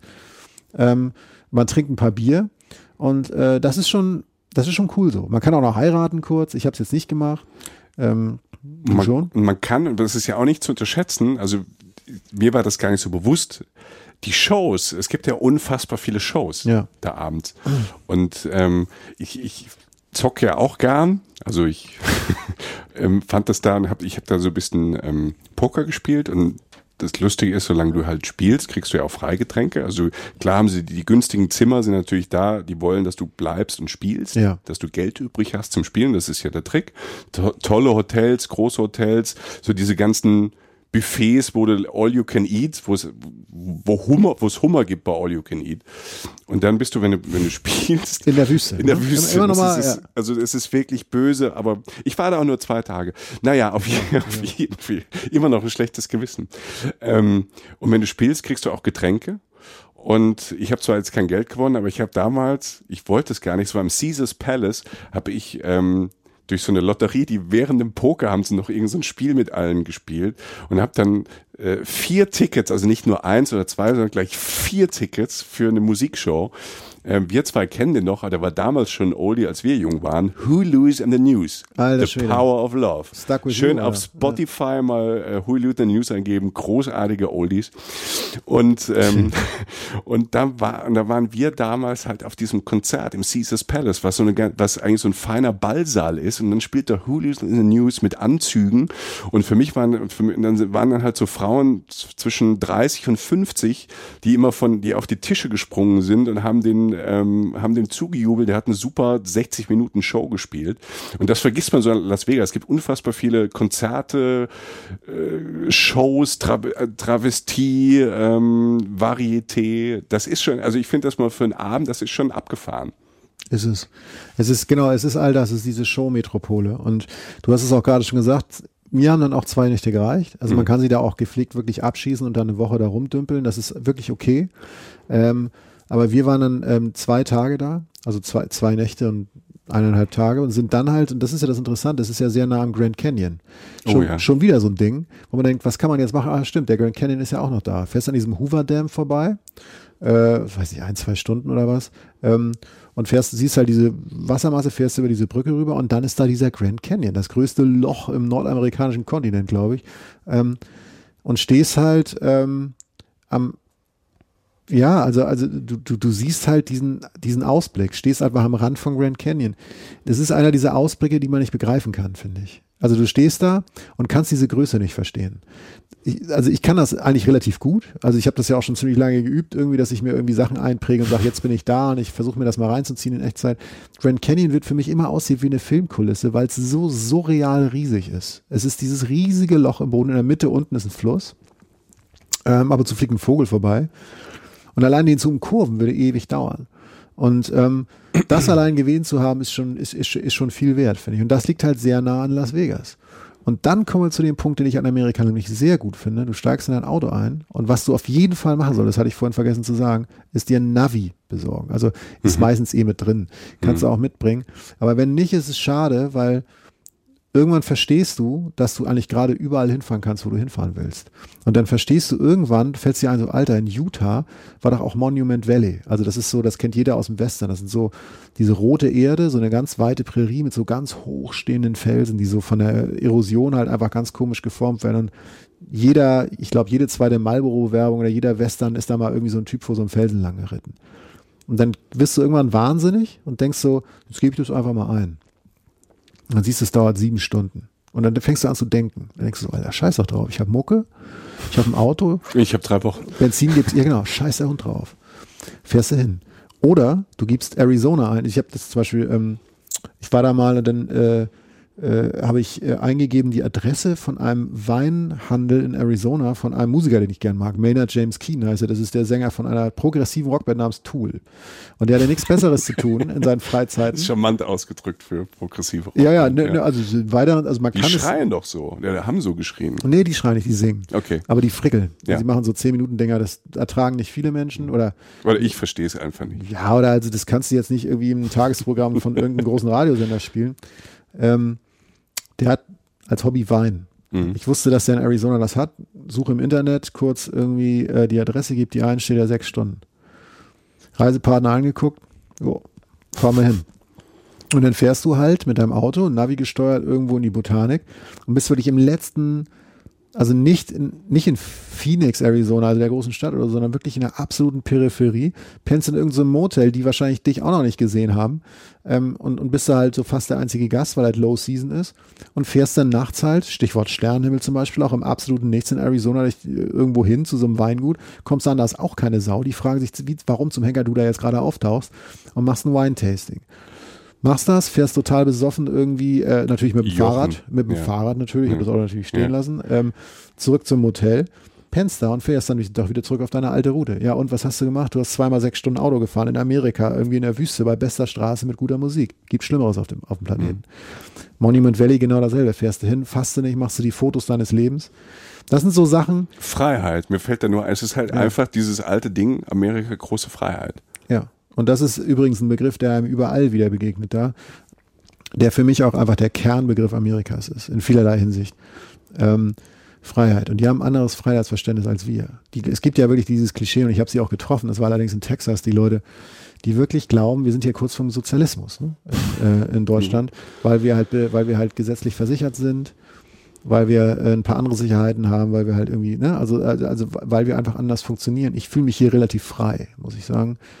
Die definieren Freiheit anders. Für die ist Freiheit, dass ihnen niemand sagt, was sie zu tun haben. Also die Leute, die ich da jetzt getroffen habe, ich würde niemals ein ganzes Land pauschalisieren. Aber da standen wirklich Leute in Texas auch vor mir und haben halt gesagt, ich möchte nicht, ich möchte keine Krankenversicherung haben. Die haben sich, die sehen darin ihre Grundfesten der Freiheit irgendwie erschüttert. Und ähm, mir hat das, ich habe damals, das war ein anderer Trip, da bin ich komplett von Los Angeles nach New York gefahren mit dem Auto, also einmal durch, durch Amerika. Und das war so der Trip, bei dem ich verstanden habe, was eigentlich Amerika ist. Erstens dieser Unterschied zwischen, zwischen ähm, Küste und, und Inland und, und wirklich der, ähm, dem Land, den Leuten auf dem Land, die ganz anders denken, die manchmal auch sehr, sehr konservativ sind, auch so was Religion und so angeht, aber auch was den Freiheitsbegriff angeht. Und da gibt es dann halt Leute, die sagen, so Typ aller, ähm, das ist mein Grundstück und wenn ich hier ein Fass Öl auskippen will, dann mache ich das. Und wenn du da ein Problem mit hast, dann hol ja die Knarre und erklären wir das. Das heißt nicht, dass ja jeder wild um sich ballert, aber sie haben ein anderes Gefühl von Freiheit. Das ist mhm. meine Welt, das gehört mir und ich möchte nicht, dass du mir da reinfunkst. Gar nicht aggressiv. Ja. Ne? Einfach aber, nur, aber das erklärt, die sind anders als wir, die haben einen anderen Freiheitsgrad. Und das macht es ja für uns, und das ist ja, finde ich immer das Verrückte mit, mit den USA, es ist ja dann doch ein exotisches Reiseziel weil es ja. einem so nah ist und wir natürlich auch hier in Europa und auch in Deutschland auch viel amerikanisches, amerikanische Kultur, Popkultur, ne, Essen, Burger, was auch ja. immer. Wir übernehmen ja viel davon, wir finden ja, ja. vieles toll. Aber wenn ich es jetzt mal vergleiche, dann doch, ähm, wo man ja ganz am Anfang war jetzt, ne, wir waren ähm, in Marokko, drei Stunden Kulturschock. Ja. Ähm, und dann, wo du denkst, das ist ja einem ja viel, viel ferner also von, ne, von Deutschland her, auch von der Kultur oder wie die Leute drauf sind. Ähm, und dann hörst du dann gerade im, im Land, so ähm, im wilden Westen halt so der Armee, der sagt hier, ich hol die Knarre raus, wenn es dir nicht passt und erklären wir das. Was, was, was ich mir, was mir in Marokko gar nicht vorstellen kann. Und schon ja. durch diese wird einem Marokko in vielen Begriffen, äh, bei vielen Sachen ist es einem viel näher von der Kultur her, obwohl es dann ne, ähm, islamisch-arabisch geprägter ist als, äh, als, jetzt die, als jetzt die Staaten. Aber in manchen Dingen sind die Menschen einem tatsächlich näher, man versteht sie besser als jetzt äh, den in Anführungszeichen aufgeklärten Amerikaner, der in der fast selben Welt lebt. Ja, also spätestens auf dem Land. Mhm. Also da, da sind dann Kulturschocks würde ich es nicht nennen, ähm, aber halt sowieso die Kulturerfahrung anderer Art da. Und nun gut, das war jetzt in Texas, ähm, das kann man vielleicht in einer anderen Folge nochmal klären, aber Texas ist ja auch der charakterstärkste Ort mhm. Amerikas, der noch am ehesten eine eigene Kult, also eine Kultur nach außen trägt. Da hat man sofort Assoziationen mit. mit. Und ähm, auf dem Land von Amerika wird's, finde ich auch, wird's einfach interessant. Du kommst mehr an die Seele dieser Nation ran. Und die ist halt so. Die ist halt, die ist halt, das sind schon sehr, sehr viele Menschen da glauben da, sehr viele Menschen haben halt diesen Freiheitsbegriff. Sehr viele Menschen sind auch relativ, ähm, das meine ich nicht negativ, aber einfach gestrickt mhm. und äh, haben es auch gerne dann übersichtlich. Und wie gesagt, dann hast du halt auch diese Gespräche, von denen du schon sprachst, über Deutschland, die dann so zwei, drei Klischees abhaken. Das ist dann aber auch okay. Die lassen einen dann auch. Aber ja, also Amerika hat ganz andere Seiten und die, dieser Kontrast, dieser Kontrast in Amerika zwischen Küste und Stadt und dieser, dieser, dieser fast, äh, dieser konservativen Landbevölkerung, ich finde es sehr faszinierend. Gepaart mit der Natur, womit wir jetzt wieder wären, denn nach Las Vegas kommt eine der Sachen, die nicht jeder macht, also einige schon, die ich aber ähm, für, also mein Lieblingsort in Kalifornien, äh, wenn nicht vielleicht sogar den ganzen USA, ist äh, der Joshua Tree Nationalpark.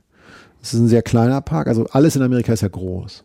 Ähm, und der Joshua Tree Nationalpark erscheint irgendwann zwischen Las Vegas und ähm, Los Angeles, also ein bisschen näher an Los Angeles ist er. Eineinhalb Stunden. Kannst du auch ruhig mal, wenn du, ne, mhm. wenn du nur da bist in Los Angeles, kannst du auch ein, zwei Stunden da rausfahren.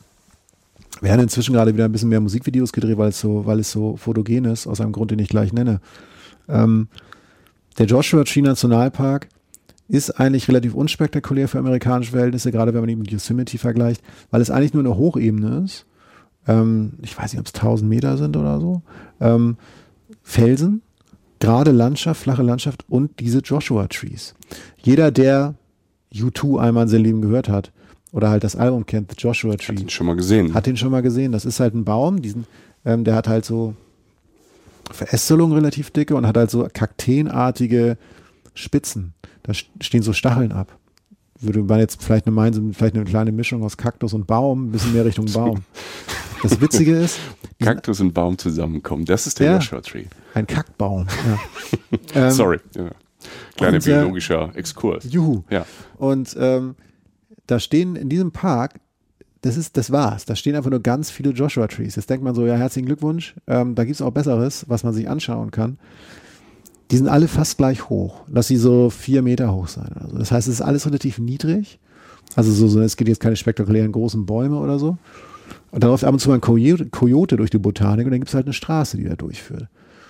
Und es ist einer der beruhigendsten und schönsten Orte, an dem ich je war. Das ist so ein Ort, der, der in der Summe der Teile, wenn man sie aufzählt, nicht viel Sinn macht. Also es sind halt Bäume, sind alle gleich hoch, liegt 1000 Meter, in der Nacht wird es ein bisschen kälter, man, und dann fährt man wieder raus oder fährt einmal durch. Es ist, glaube ich, der einzige Ort auf der Welt, wo es diese Bäume gibt. Ähm, und ich finde ihn wunderbar. Weil, weil ähm, vor allen Dingen, wenn man nachts dann fährt oder gegen Abend, sind auch diese Eingangsposten der ähm, Nationalparks nicht mehr besetzt, mit denen man dann, also, Mhm. das ist auch gar nicht schlimm, da kann man aber umsonst durchfahren und dann fährst du nachts rein und guckst Sternenhimmel an, also wie wir beim Sternenhimmel. Und hast halt diese wunderschöne, gleichförmige, fast meditative Landschaft. Ähm, Jo- U2 haben den damals besungen, den Joshua Tree. Haben übrigens diese ganze Platte dreht sich eigentlich um amerikanische Kultur, also eine irische Band, die Amerika entdeckt. Total spannend. Find, deshalb steht die mir die auch sehr nah, die Platte. Ich kann jetzt mit der Band inzwischen nicht mehr viel anfangen, aber das war eine, das sind praktisch ne, Europäer, die nach Amerika fahren. Eigentlich so wie wir, nur dass sie halt das Talent hatten, das auch noch zu vertonen. Und du kannst da zum Beispiel pennen am Joshua Tree, da ist jetzt keine sehr große Infrastruktur drumherum für Hotels. Es gibt so kleine Motels. Ich schlafe immer im Harmony Motel. Das ist tatsächlich das Motel am Fuße des Joshua Tree Parks, an dem auch U2 ein paar Fotos gemacht haben für dieses, äh, für das Artwork dieser Platte, The Joshua Tree. Dadurch kam ich auch drauf. Das hat acht Zimmer. Ist bestimmt nicht der Wahnsinn in Sachen Luxus. Ähm, aber Kilometer weiter runter in die Stadt rein oder Ort rein, irgendwie ist halt, ist halt irgendwie ein großer Supermarkt, da kaufst du dir was zu essen, dann gibt's da irgendwie einen Grill, irgendwie, der heißt, ich weiß gar nicht, gerade nicht, wie der heißt, aber da kannst du dann Burger und Ribs essen, wie immer auf dem Land. Ribco heißt der. Und dann fährst du da so zwei, drei Tage hin und genießt diese Ruhe dieses Parks. Ähm, der, wie gesagt, im Winter ist es so, dass es im Sommer, äh, im Winter ist es so, dass es tagsüber relativ warm ist. Also fährst du da immer durch oder kann man da auch durchhiken, kann man da Du durchlaufen? kannst auch laufen. Du kannst da auch, äh, du kannst da auch Hiking-Touren machen. Ich mache es tatsächlich so, dass ich wirklich nur ähm, mich ins Auto setze, also tagsüber mal hinfahre, in der Sonne, wander auch so, also halt so ein paar Stunden so durch die, durch die, ähm, durch die Bäume und die Felsen so durchlaufe. Und dann fährst du zurück, isst was, gehst auf dein Zimmer und wenn es irgendwann dunkel ist und du Bock hast, fährst du nochmal hoch. 20 Minuten oder was, hörst im besten Fall U2. Ähm, steigst aus und, und, und da ist niemand. Und es ist auch nicht abgelehnt. Du kommst einfach da rein. Wir sind ein aufgeschlossener Zoo oder so, obwohl Tiere sind ja auch nicht da. Es sind aber nur diese Bäume. Und du, diese Ruhe, ne? Unfassbar. Es ist so ruhig da. In Amerika. Und ähm, der Sternenhimmel, die Bäume, die natürlich dann auch wieder in diesem Sternenhimmel zu sehen sind, also wirklich äh, wunderbar. Ähm, ich kann das nur empfehlen. Ich sage jedem Menschen, der mich fragt, was soll ich in Kalifornien machen, die genannten Sachen, aber fahr da bitte hin. Ähm, und wenn du nur durch, du kannst es sogar eine Straße hier durch, du kannst da sogar das in deinen Weg einbauen. Das wird dir Mhm. natürlich nicht gerecht. Aber er ist nie überfüllt, zumindest nicht, wenn ich da bin. Ist ein, ist ein wunderschöner Ort. Wirklich schön. Also Must-See von dir. Ich würde noch dazu, also Grand Canyon immer dazu nehmen, Ja. als Must-See da. Ja. Weil ich fand das, aber was du vorhin besch beschrieben hast, ähm, beschreibt auch das, was ich damals halt gefühlt habe im Grand Canyon. Das, das ist halt, du kommst dahin und du kannst es nicht fassen. Dein Auge sammelt irgendwie Informationen ein und dann gehen irgendwie noch ein paar Wolken über die Sonne drüber Ja. und dann wechselt die Farbe. ja. Siehst Und- du so Wolkenschatten wandern, Genau. ne? so Dimensionen, die du einfach nicht verstehst. Und, der, und das, Gestein, der Fels ändert die Farbe, du hast die, die, die schwarzen Wolkenschatten drüber, du hast so, so, so einen diffusen Sound, oder wenn der Wind so da, da durchgeht und äh, diese Unwirklichkeit, also naturmäßig find, fand ich das in, in Kalifornien und auch wie du du es jetzt auch nochmal beschreibst, halt ähm, auch nochmal stark so als Must-See. So von, von Städten her, wenn man nur die Zeit hat, eine von den drei zu machen, Las Vegas, Los Angeles oder San Francisco. Komm, du hast fünf Sekunden. San Francisco, Ja. finde ich. Ja. ähm, weil es, weil es die Parks da allein, wo die Leute abhängen. Also ich, aber es ist auch, es ist jetzt eine Beleidigung gegenüber LA. So, ich meine, äh, Las Vegas, mal, komm. Las Vegas ist eh Wahnsinn. Also von Ja. daher, die, die, die würden sogar gut finden, wenn man sagt, mach mal nicht. Ähm, ja, also wie du schon sagtest, Amerika, also Grand Canyon übrigens ein Ort, den man nicht fotografieren kann. Auch genauso wie Mhm. ähm, Sternenhimmel, das geht nicht. Du kannst es nicht fotografieren. Joshua Tree ist sehr, äh, sehr fotogen. Ähm, um es zusammenzufassen, ähm, tolle Städte, ähm, sehr interessante Kultur am Land und vor allen Dingen halt eine Natur, die, ähm, die ich massiv unterschätzt habe, bevor ich das erste Mal in Amerika war, weil ich halt das mit ganz anderen Sachen verbunden habe, mit den Städten halt. Und das ist in dem Sinne natürlich absurd, wie die mit ihrer Natur umgehen. Ne? Also es war jetzt, ist jetzt ein paar Jahre her, als ich vor ein paar Jahren hatten die da noch Plastikgeschirr so, ne? Hm. Und dann denkst du so, Leute, ey, wo lebt ihr eigentlich? Ähm, also die haben, die sind im Umweltschutz noch nicht so weit, die sind bestimmte Generationen hinterher. In den Städten natürlich auch schon mal anders, aber im Breiten ist es katastrophal, wie sie mit dieser Natur umgehen.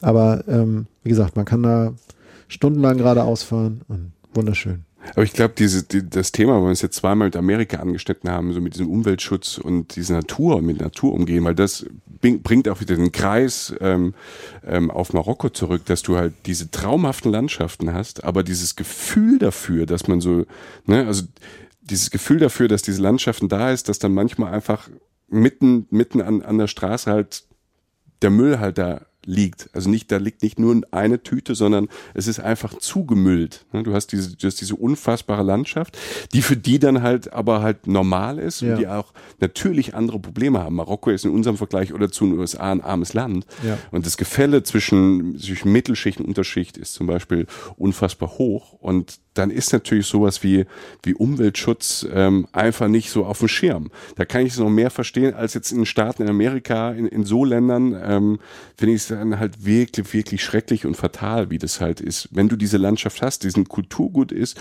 da kommen Leute hin, du hast es selbst vor der, vor der Haustür und, ähm, und ähm, tust nicht alles, um das zu schützen. Das finde ich halt, ist in vielen Ländern so, ähm, in Amerika halt tragisch, aber in Marokko habe ich das auch an ganz vielen Ecken halt gesehen und erlebt und ähm, dass da halt so eine Art von Kultur und von, von Mystik und von, von Religion, die in Marokko da geherrscht hat, aber bei sowas wie Verbundenheit zu seinem eigenen Land, das fand ich immer schräg, dass das dann nicht da ist, zu der eigenen Erde, zum eigenen Boden. Ja, die, die Liebe in Amerika ja auf jeden Fall. Die hängen sie auch gerne aus dem Fenster in Ja. Form von einer Flagge und so. Ich glaube, dass sie einfach, ähm, einfach noch nicht ähm, diese, diese Verbindung so hergestellt haben. Dass Mhm. es auch was damit zu tun hat, wie man dann konkret umweltmäßig damit umgeht. Also lieben tun die ihr Land ja über alles. Jeden Ja, ja. Felsen, jeden, jede Straße und alles ist irgendwie. Aber, aber das ist, das ist tatsächlich nicht da. Für mich äußert sich das auch noch in einer anderen Situation. Das ist halt diese ähm, absurden Essensmengen außerhalb den Mhm. Städten. Ich war da wirklich, wie gesagt, mit meiner Freundin da und wir waren essen und man geht ja gerne schön essen. Wir waren irgendwann dabei, dass wir, dass wir ein Gericht bestellt haben. Und nicht aus Geiz, weil wir Mhm. konnten es nicht essen. Und ich Mhm. esse gerne und ich esse viel. Und die standen auch vor uns und, und das war auch ganz komisch, weil die, die war nett und meine so, warum bestellt ihr nicht mehr und so. Und also jetzt, ne, irgendwie so, so, die konnte es gar nicht. Ich, so, ich kann das, ich kann diese Mengen nicht essen. Ich ahne halt einfach so, dass es kulturell so ist, dass es einfach dazugehört, dass man auch was wegschmeißt. Also so ein bisschen so wie Mhm. unsere Nachkriegsgeneration bei uns, Ja, ja. wo es einfach heißt, es muss einfach mehr sein, als man braucht. Und da stehen, da stehen Sachen, da kriegst du dann irgendwie noch dein Garlic Bread daneben und dann kriegst du dein Steak, dann kriegst du deinen Salat, dann hast du noch irgendwie einen Coleslaw da liegen Nachos und Cheese und immer noch nur dazu. raus. Ja, Die ganze Zeit Free Refill Cola und du denkst so, Alter, ich kann, ich kann einfach nicht mehr. Isn't, Mhm. so, ne? Ähm, die haben einen anderen Bezug dazu. Hm. Und äh, die Städten auch wieder anders. Wie gesagt, der Kontrast. Der Kontrast. Aber der, wenn man, wenn man das zusammenfasst, halt, lustigerweise, ich hätte es nicht gedacht, dass wir so viel Parallelen finden, aber Stadt, Land, immer halt Kontrast und halt ähm, so extrem kontrastisch in Marokko und auch in den USA. Wie unterschiedlich halt, wie, wie krass unterschiedlich es dann ist. Ja, und was ich immer schön finde, das habe ich gedacht, also ich war jetzt ja nicht in Marokko, aber ich war mal in Mali, äh, da kommen wir einer der nächsten Folgen drauf. Aber ähm, Landschaft, das ist das, was ich so schön finde, ehrlich gesagt, ist, dass zum Beispiel Mali, wahrscheinlich dann Marokko auch, wegen Atlasgebirge und so, es gibt da absolute Parallelen in der Geografie dieser Länder, die ja eigentlich nichts gemeinsam Mhm. haben. Ne? Also dieser ganze, auch wenn man mal Bilder irgendwie aus, weiß nicht, sei es jetzt irgendwie Irak oder, oder Syrien, die sehen fast so aus wie Kalifornien in der Rote, rote Felsen. ja, die Leute, ne, ihr, habt, Weite. ihr seid ja. dieselben, ihr wohnt in der fucking selben Landschaft und habt kulturell nichts miteinander zu tun. Oder und, und, und manche sagen sogar, äh, wir wollen nichts mit denen zu tun haben. Manche von beiden Seiten vielleicht sogar. Ähm, landschaftlich, weshalb sie wahrscheinlich auch beide im Winter warm sind, damit schließt sich dann auch der Kreis, das haben wir ja gesagt, Winter Escapes, Ja. ähm, ist es dann letztlich dasselbe. Es sind beides eigentlich fast Wüstenländer, die nicht ganz so heiß sind im Winter, aber durchaus angenehmes Klima haben und wesentlich angenehmer als hier. Und zwei komplett verschiedene Welten, aber beide sind faszinierend hinzufahren. Ja, und äh, damit sind wir also wieder in der Realität des deutschen Winters gelandet. Ja. Ich. Äh, aber ja, so viel, so viel zu diesen beiden äh, Winter-Escapes, ähm, die wir äh, den Hörern, die, also wenn hier tatsächlich noch irgendjemand noch Wenn, zuhört, das, jetzt, ne? wenn, wenn, wenn man es bis dahin geschafft hat, kriegt man natürlich, ähm, ich sage jetzt nicht, dass wir Urkunden basteln oder so. Nee, man kann sich ja auch in Stücken anhören. Das ist ja, ähm, aber wir haben jetzt viel geredet. Wir das sagst du ja jetzt aber auch spät. Ich meine, am Ja. Ende kann man sagen, jetzt ein Häppchen hören können. Ne? Du können, hättest doch ein Häppchen hören können.